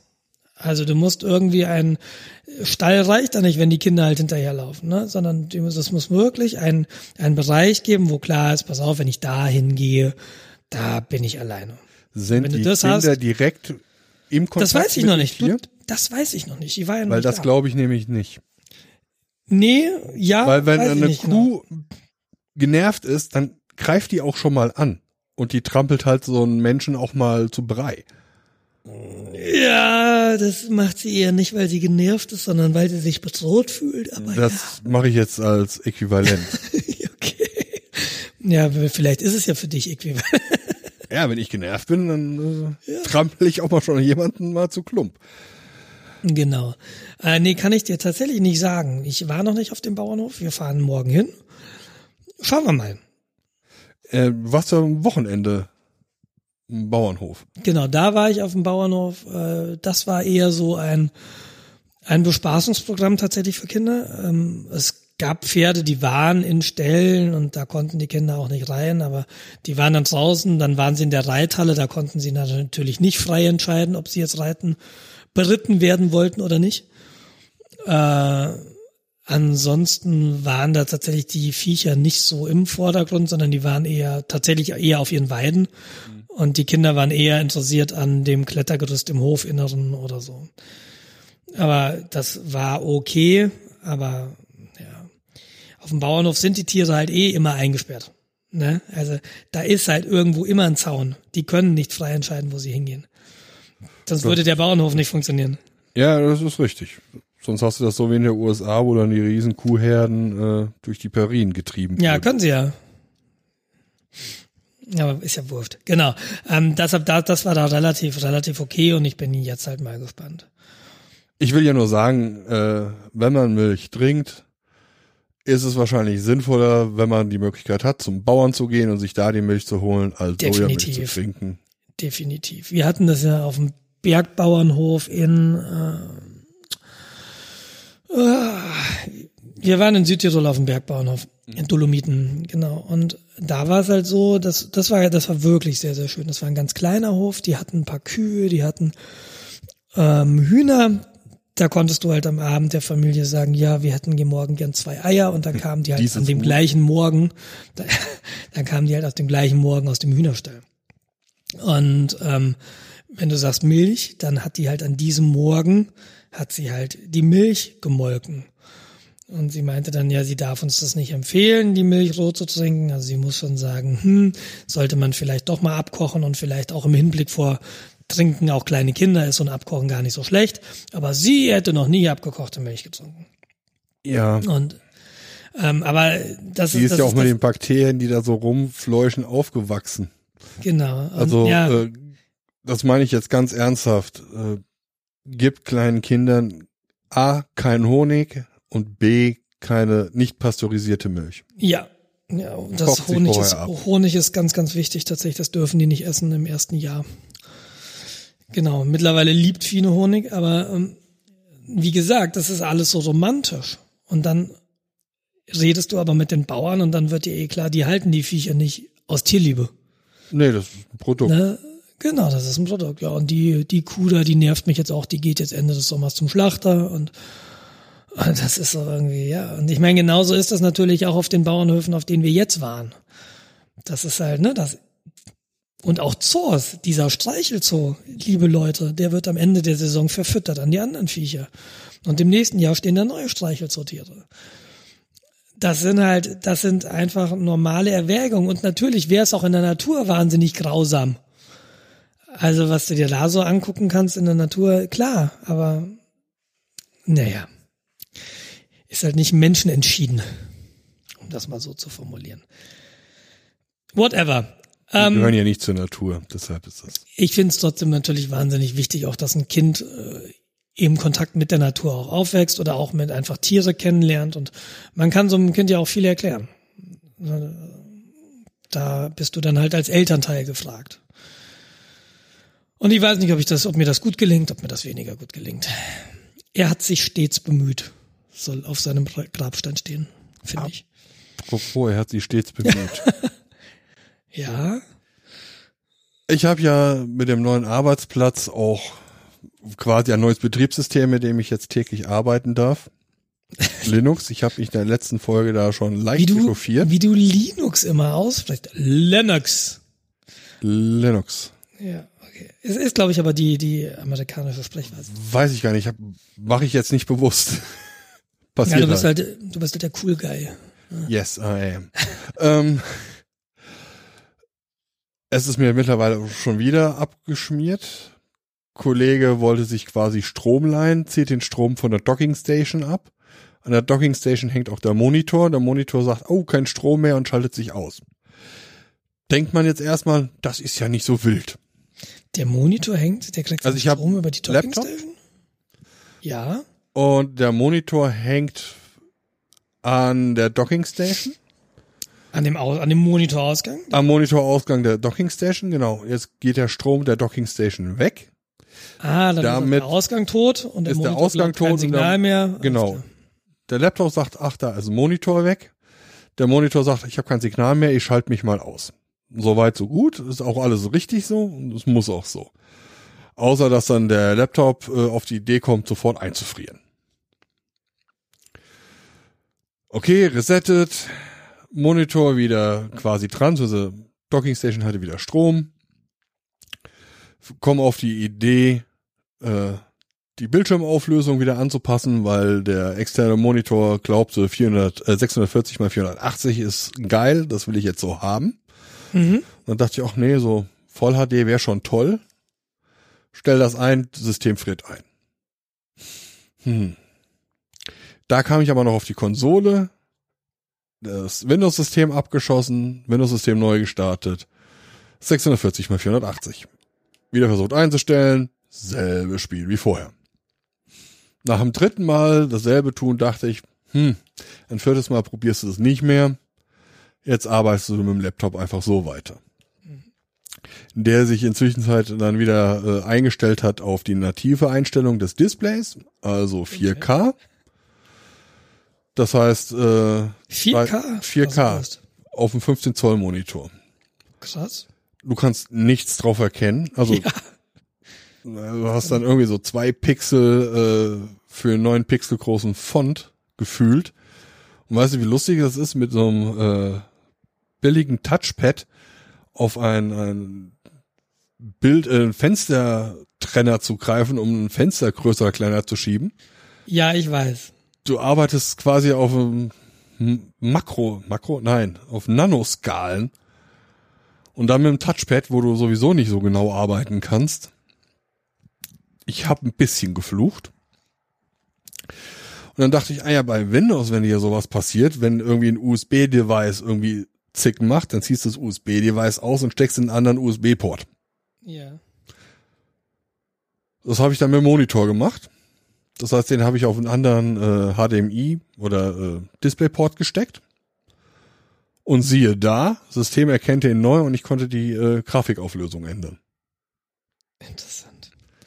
Nächste Situation, Ja, Freitag. aber, aber weißt du, was halt auch so interessant ist, so, ähm, das kritisierst du jetzt irgendwie so an Linux und eigentlich hast du mit Windows genau das gleiche Problem, nur kennst du da halt schon die Best Practices, wie das löst. Also ich habe so langsam das Gefühl, weil mir ist mein macOS abgestürzt in letzter Zeit, äh, dieses, die, sämtliche Betriebssysteme sind einfach im Detail nicht so cool. ja, ja, das Aber- gilt für alle. Und äh, ja. Linux soll besser sein, ist es aber nicht. nee, Linux ist nicht besser. Nicht auf dem Desktop. Ja. Mhm. Und äh, Deshalb hat sich das ja auch immer schon da durchgesetzt auf dem Desktop. Ne? Hat ja Gründe. Ja, genau. Und dann Freitag die Präsentation im Präsentationsraum, Laptop abgeschlossen, äh, Präsentationsraum getragen. Dann stellt der Laptop fest, ach ja, äh, Monitor hat sich geändert, ich schalte jetzt auch mal meine Auflösung um. Also momentan lasse ich den halt auch voll HD laufen, damit ich halt die Texte in der Konsole lesen kann. Äh, der vergisst die Auflösung, die ich eingestellt habe, halt permanent. Äh, Monitor umstecken, äh, ich gehe wieder auf native Auflösung. Also, das mit den Monitoren scheint echt kompliziert zu sein.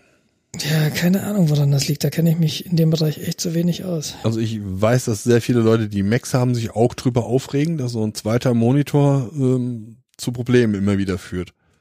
Das kann ich so jetzt tatsächlich gar nicht bestätigen von, von meinem Setup her. Okay, also ich habe das auch nur aus dem Internet heraus. Also muss es ja wohl stimmen. da kann ja nicht jeder reinschreiben. Ja. Äh, ja. Ach, es ist, es ist ärgerlich. Aber gibt's da nicht, äh, was deine Fontgrößen und DPI-Anzahl irgendwie angeht, nicht so äh, High DPI? Ja, Da du so kannst, Setting? äh, du kannst sagen quasi verdoppeln, DPI verdoppeln, dann sieht es auch normal aus. Mhm. Aber anscheinend gilt das nicht für alle Programme. Ach du Scheiße. Ich habe äh, eins oder zwei Java-Programme mit Java-Oberflächen, Flächen laufen. Die nutzen auch dann noch vielleicht nicht GTK, sondern ach ja, mei. Und die juckt das gar nicht. Ja, ach. Noch ein Grund, Java im Sand zu ficken. Mm, genau. Ja, ich weiß auch nicht, ob ich zurück will zu Linux. Also nachdem du das irgendwie alles erzählt hast und ich finde ja tatsächlich, ich sitze hier gerade mit dem Linux-Laptop, also ich nehme mit einem Mac auf, aber ich habe meinen zweiten Laptop dabei. Das ist halt ein Linux. Ich komme mit dem Window Manager echt gut zurecht, aber letztens hatte ich dieses Problem. Also ich habe i3. i3 ist ein sehr, sehr schlanker äh, Tiling Window Manager. Und der hat unten eine Statusleiste, wie man das halt so kennt. Da stehen so Sachen drin, die Uhrzeit, da steht drin, in welchem WLAN du bist, wie dein Batterieladestand ist und, und, und. Und hast so ein paar Notification-Symbole. Und dann habe ich halt ein Update gemacht von, einem, von den Paketen. starte den, starte den, den X neu. Unten Statusleiste kaputt. Error exited with one oder so. Ja, und dann irgendwie eine halbe, halbe Stunde gegoogelt, dann war dann auch schon irgendwie gleich ein Bug-Report offen ja, im Internet. Da sind sie halt echt schnell, äh, der das gleiche Problem hatte. Und am Tag drauf gab es dann auch eine neue Library, libconfuse war wohl das Problem. Die hatte einen Bug. Und deshalb ging die Statusleiste nicht. Und nach dem Update geht sie halt wieder. Also ich hatte einen Tag lang keine Statusleiste. Und das nervt schon, weil du weißt nicht, wie viel Batterie habe ich eigentlich gerade. Ja, Wie viel Uhr haben wir denn? Den wievielten haben wir heute? Weil äh, den wievielten haben wir heute, da muss ich halt echt immer nachgucken, weil ich das einfach mir nicht merke.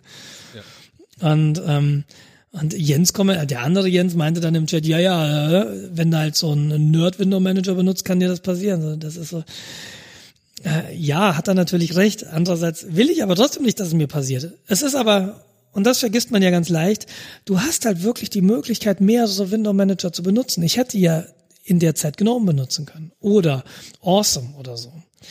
Und die Möglichkeit hast du einfach auf dem Windows und auf dem macOS nicht, sondern da hast du halt den Window Manager, der da drauf ist, wie auch immer er jetzt Die heißt. gehen auch nicht so häufig kaputt. Weil da auch ich nicht so glaube, häufig ich, rumgespielt wird. ich glaube, und das ist der Kern, wo ich, wo ich erst so sagte, äh, Nerd Window Manager, was ist denn das für ein Argument? Aber ich glaube, da hat Jens insofern recht. Das würdest du bei einem GNOME oder bei einem KDE auch nicht erleben, glaube ich. Ja. Weil die halt viel, viel besser getestet werden. genau das ist es. Die, Die haben dann auch aber mehr Manpower Gründen- hinter. Ich, ich, und ich glaube tatsächlich, dass du, ich weiß jetzt nicht, mit was du Windows vergleichen kannst, aber ich glaube, dass macOS, das kann man schon ganz gut mit einem, mit einem GNOME vergleichen. Und wahrscheinlich das Windows auch. Und die, die funktionieren halt aus anderen Sachen für mich nicht. Und deshalb benutze ich i3 halt ganz gerne. Und ich bin halt so, ach, ich bin so hin und her gerissen. Einerseits würde ich, glaube ich, gern echt ein freieres Betriebssystem einsetzen und freiere Software. Andererseits trete ich mir da so viele Probleme ein, im Sinne von, das ist Software, die, für die ich entweder keine gleichwertige Alternative finde oder kenne. Adobe Lightroom oder unsere Audio-Workstation, die wir hier benutzen zum Aufnehmen. Und ja, ach, und zum anderen ist es halt so, Open Source Software sieht halt echt manchmal scheiße aus. Das kommt noch hinzu, ja. Ja, und diese macOS Software sieht halt oftmals echt gut aus. Ach, ich weiß nicht. Ich weiß nicht, Jens. Im Grunde läuft es ja darauf hinaus, dass es eine Bilanz oder ein Vergleich von Schmerzen ist. ja, Solange die Schmerzen mit dem Status quo nicht so groß sind, dass die Schmerzen zu ertragen sind zu wechseln, wird man nicht wechseln. Tja. Oder man wird aus anderen Gründen dazu gezwungen, wie ich jetzt quasi auf der Arbeit, dass ich jetzt halt mit dem Linux-System arbeiten muss. Ja, das ist ja, ich, ich finde es auch irgendwie spannend, weil du nochmal noch mal was lernst. Ich, du lernst halt in so einem Linux-System auch durch die Probleme, in die du da läufst, zwangsläufig mehr von deinem System. Das finde ich einerseits gut. Der Weg der Erkenntnis ist halt immer ein schmerzhafter. Aber ich weiß noch nicht, wie ich das für mich entscheide. Im Moment fahre ich zweigleisig und das ist okay. Im Grunde muss man das halt wie bei so vielen Sachen machen, kalte Wasser springen, eine System ab und das andere einfach benutzen. Dass du gezwungen bist, die Lösung zu finden. Ja, aber nee. Oder andere Lösungen äh, zu erarbeiten, die du jetzt im Moment noch gar nicht denkst. Meinst du MS-DOS? OS 2? Oh, Das sowieso beste Betriebssystem ever. Ja, das war damals. OS2 Warp. Ich glaube, es gibt immer noch aktive Entwicklungen, oder? Ja, ich glaube auch. Naja. Ja, ja, nee, der Abgesang auf macOS, ich bin mir nicht mehr so, ach. Ich, warten wir mal, was Apple als nächstes an Hardware vorstellt. Vielleicht hat sich dann ja auch wieder erledigt für mich. Nächste Gasproblem. Wird? Äh, ähm, ähm, kurz noch mal ein ähm, Rückgriff. Wie ich ja sagte in der letzten äh, Episode, dass ich ja mein Telekom-Provider, Telekom-Provider, Mobilfunk-Provider gewechselt habe Mhm. oder wechseln wollte, das ging reibungslos. Also ich bin jetzt nicht mehr direkter Telekom-Kunde, sondern über Kongstar.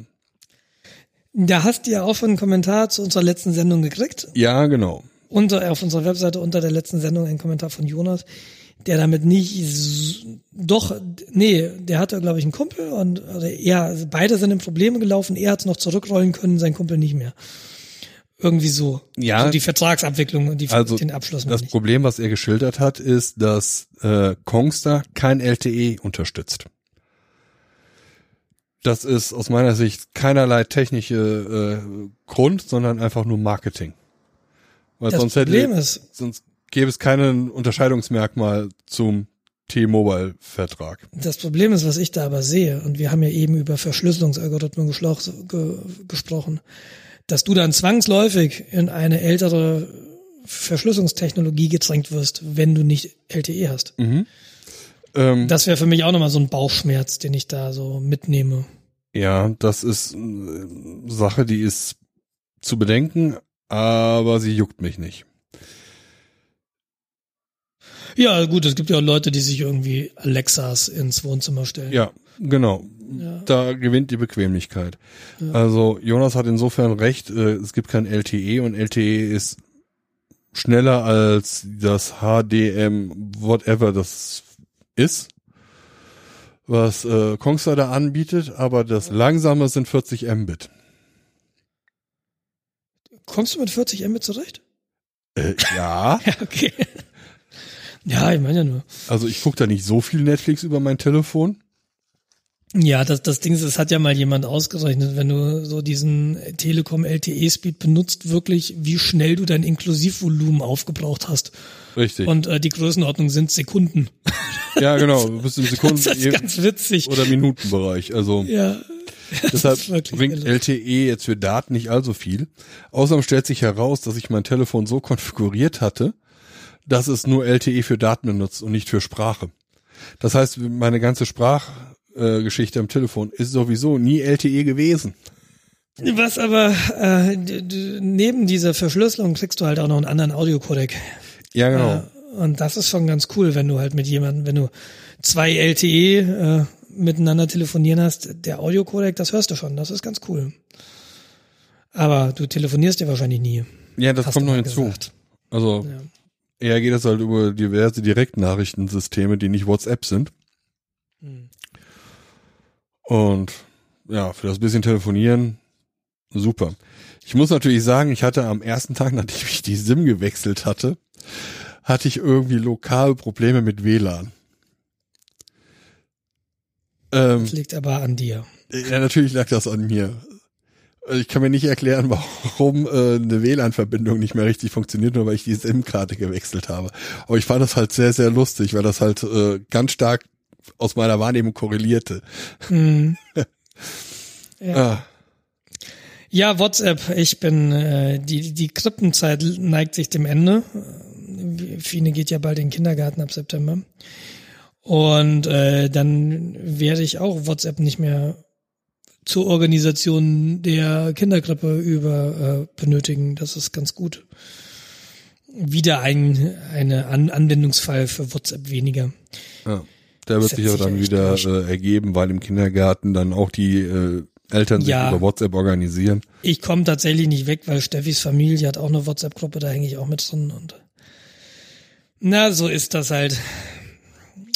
So ist das halt. Aber warum ich überhaupt hier gerade wieder auf dieses Thema zurückgeschwungen bin, es gibt ja einen Monat, zwei Monaten gibt's ein große Apple-Event wieder, wo das neue Telefon vorgestellt werden soll. Oh, du, keine Ahnung. Äh, Ich habe das tatsächlich nicht auf dem Schirm, wann das ist. Ich auch nicht, aber ich überlege mir halt, ich könnte auch mal wieder ein neues Telefon gebrauchen.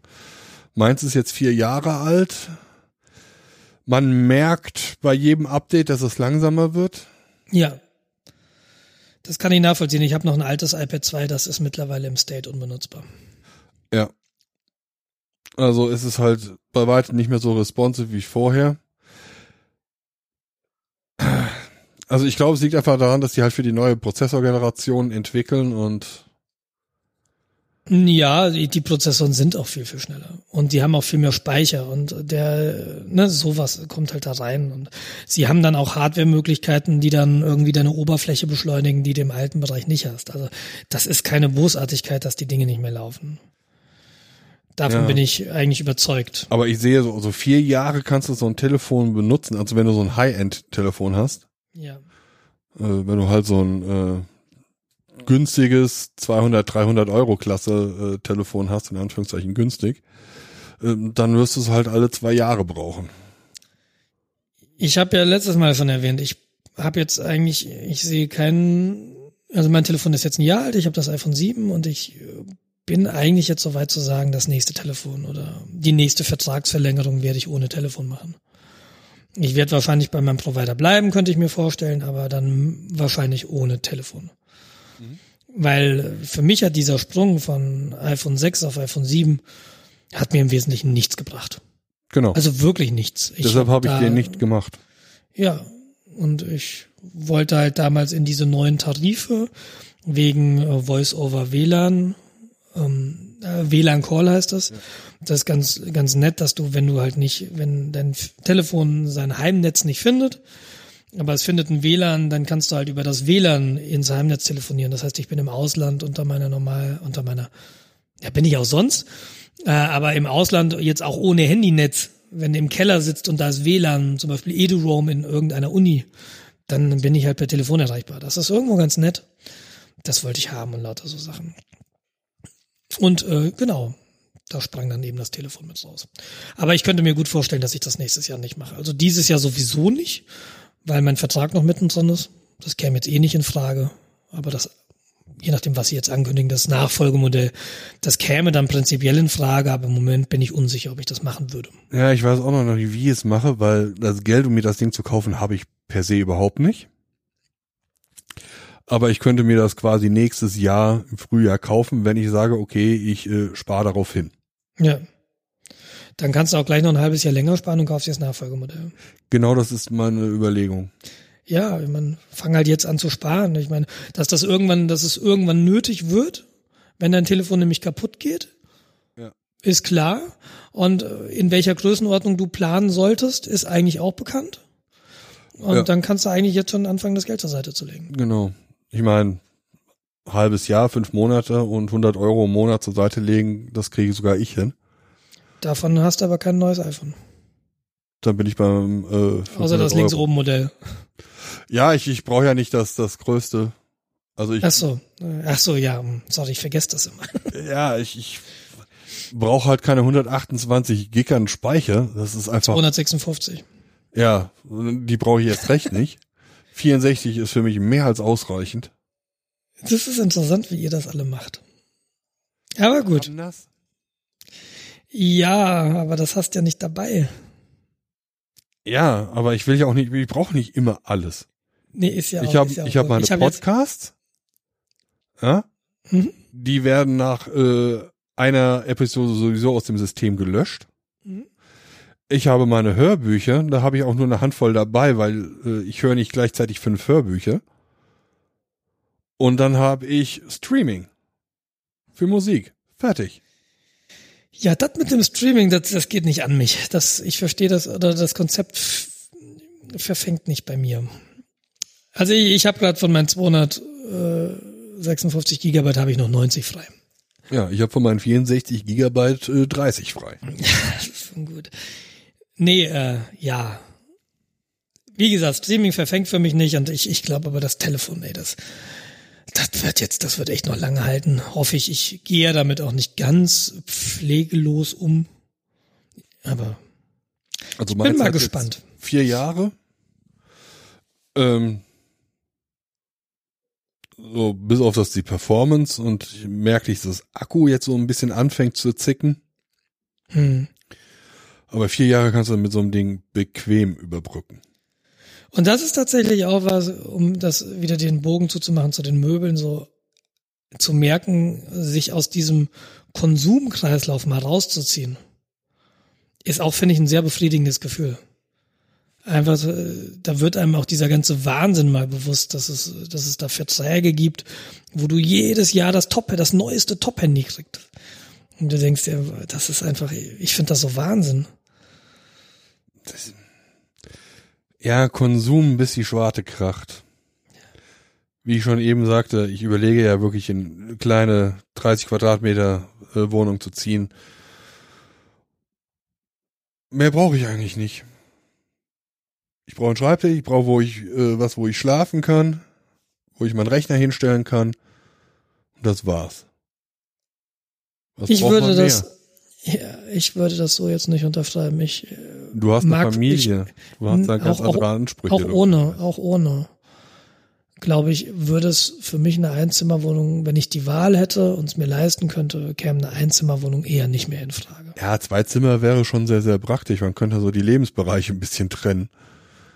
Ja, oder du kannst dir wirklich in ein Zimmer äh, eine Werkstatt machen. Ich habe einen Freund, der in Pfaffenhofen wohnt, der ist halt alleine, der lebt in Pfaffenhofen in einer Dreizimmerwohnung. Der hat halt ein Zimmer dezidiert für seine Fahrräder.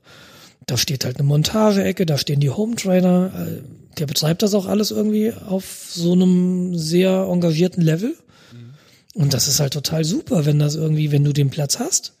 Ja. Super. Aber ich muss mir halt vergegenwärtigen, dass ich halt irgendwie noch äh, Geld an die Bank abzahle. Ich zahle jeden Monat 300 Euro äh, für einen Kredit weg.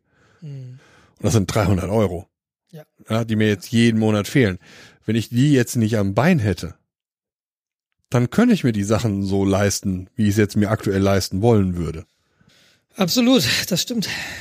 Ja, deshalb muss meine höchste Priorität sein, die Schulden da wegzukriegen. Ich würde stimmen. Ah, ein Putzdienst?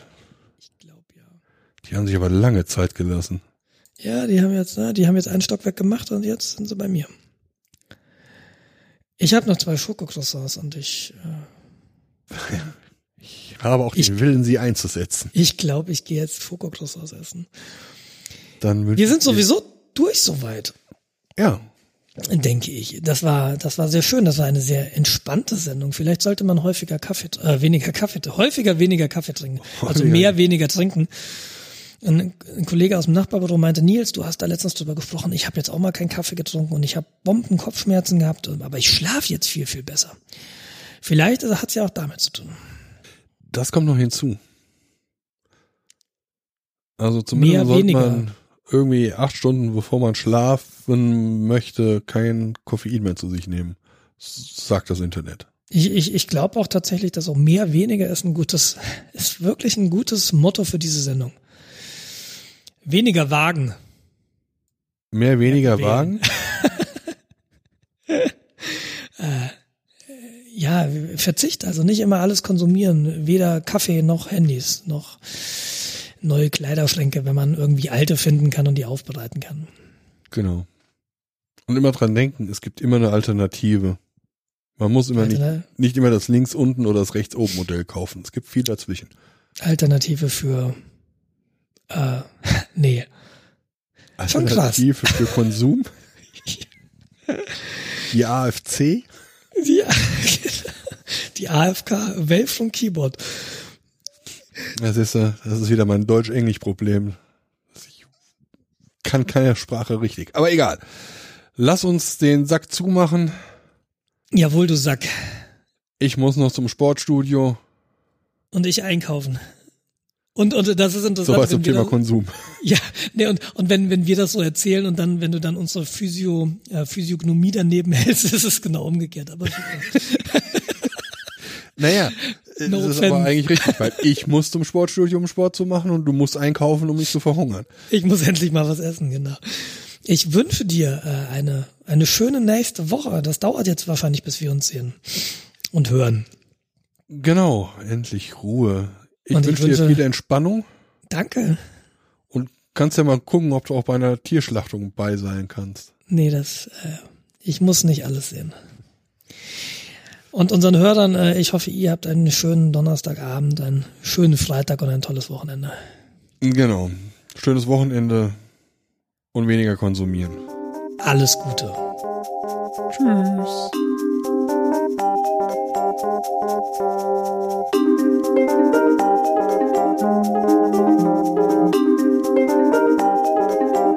you.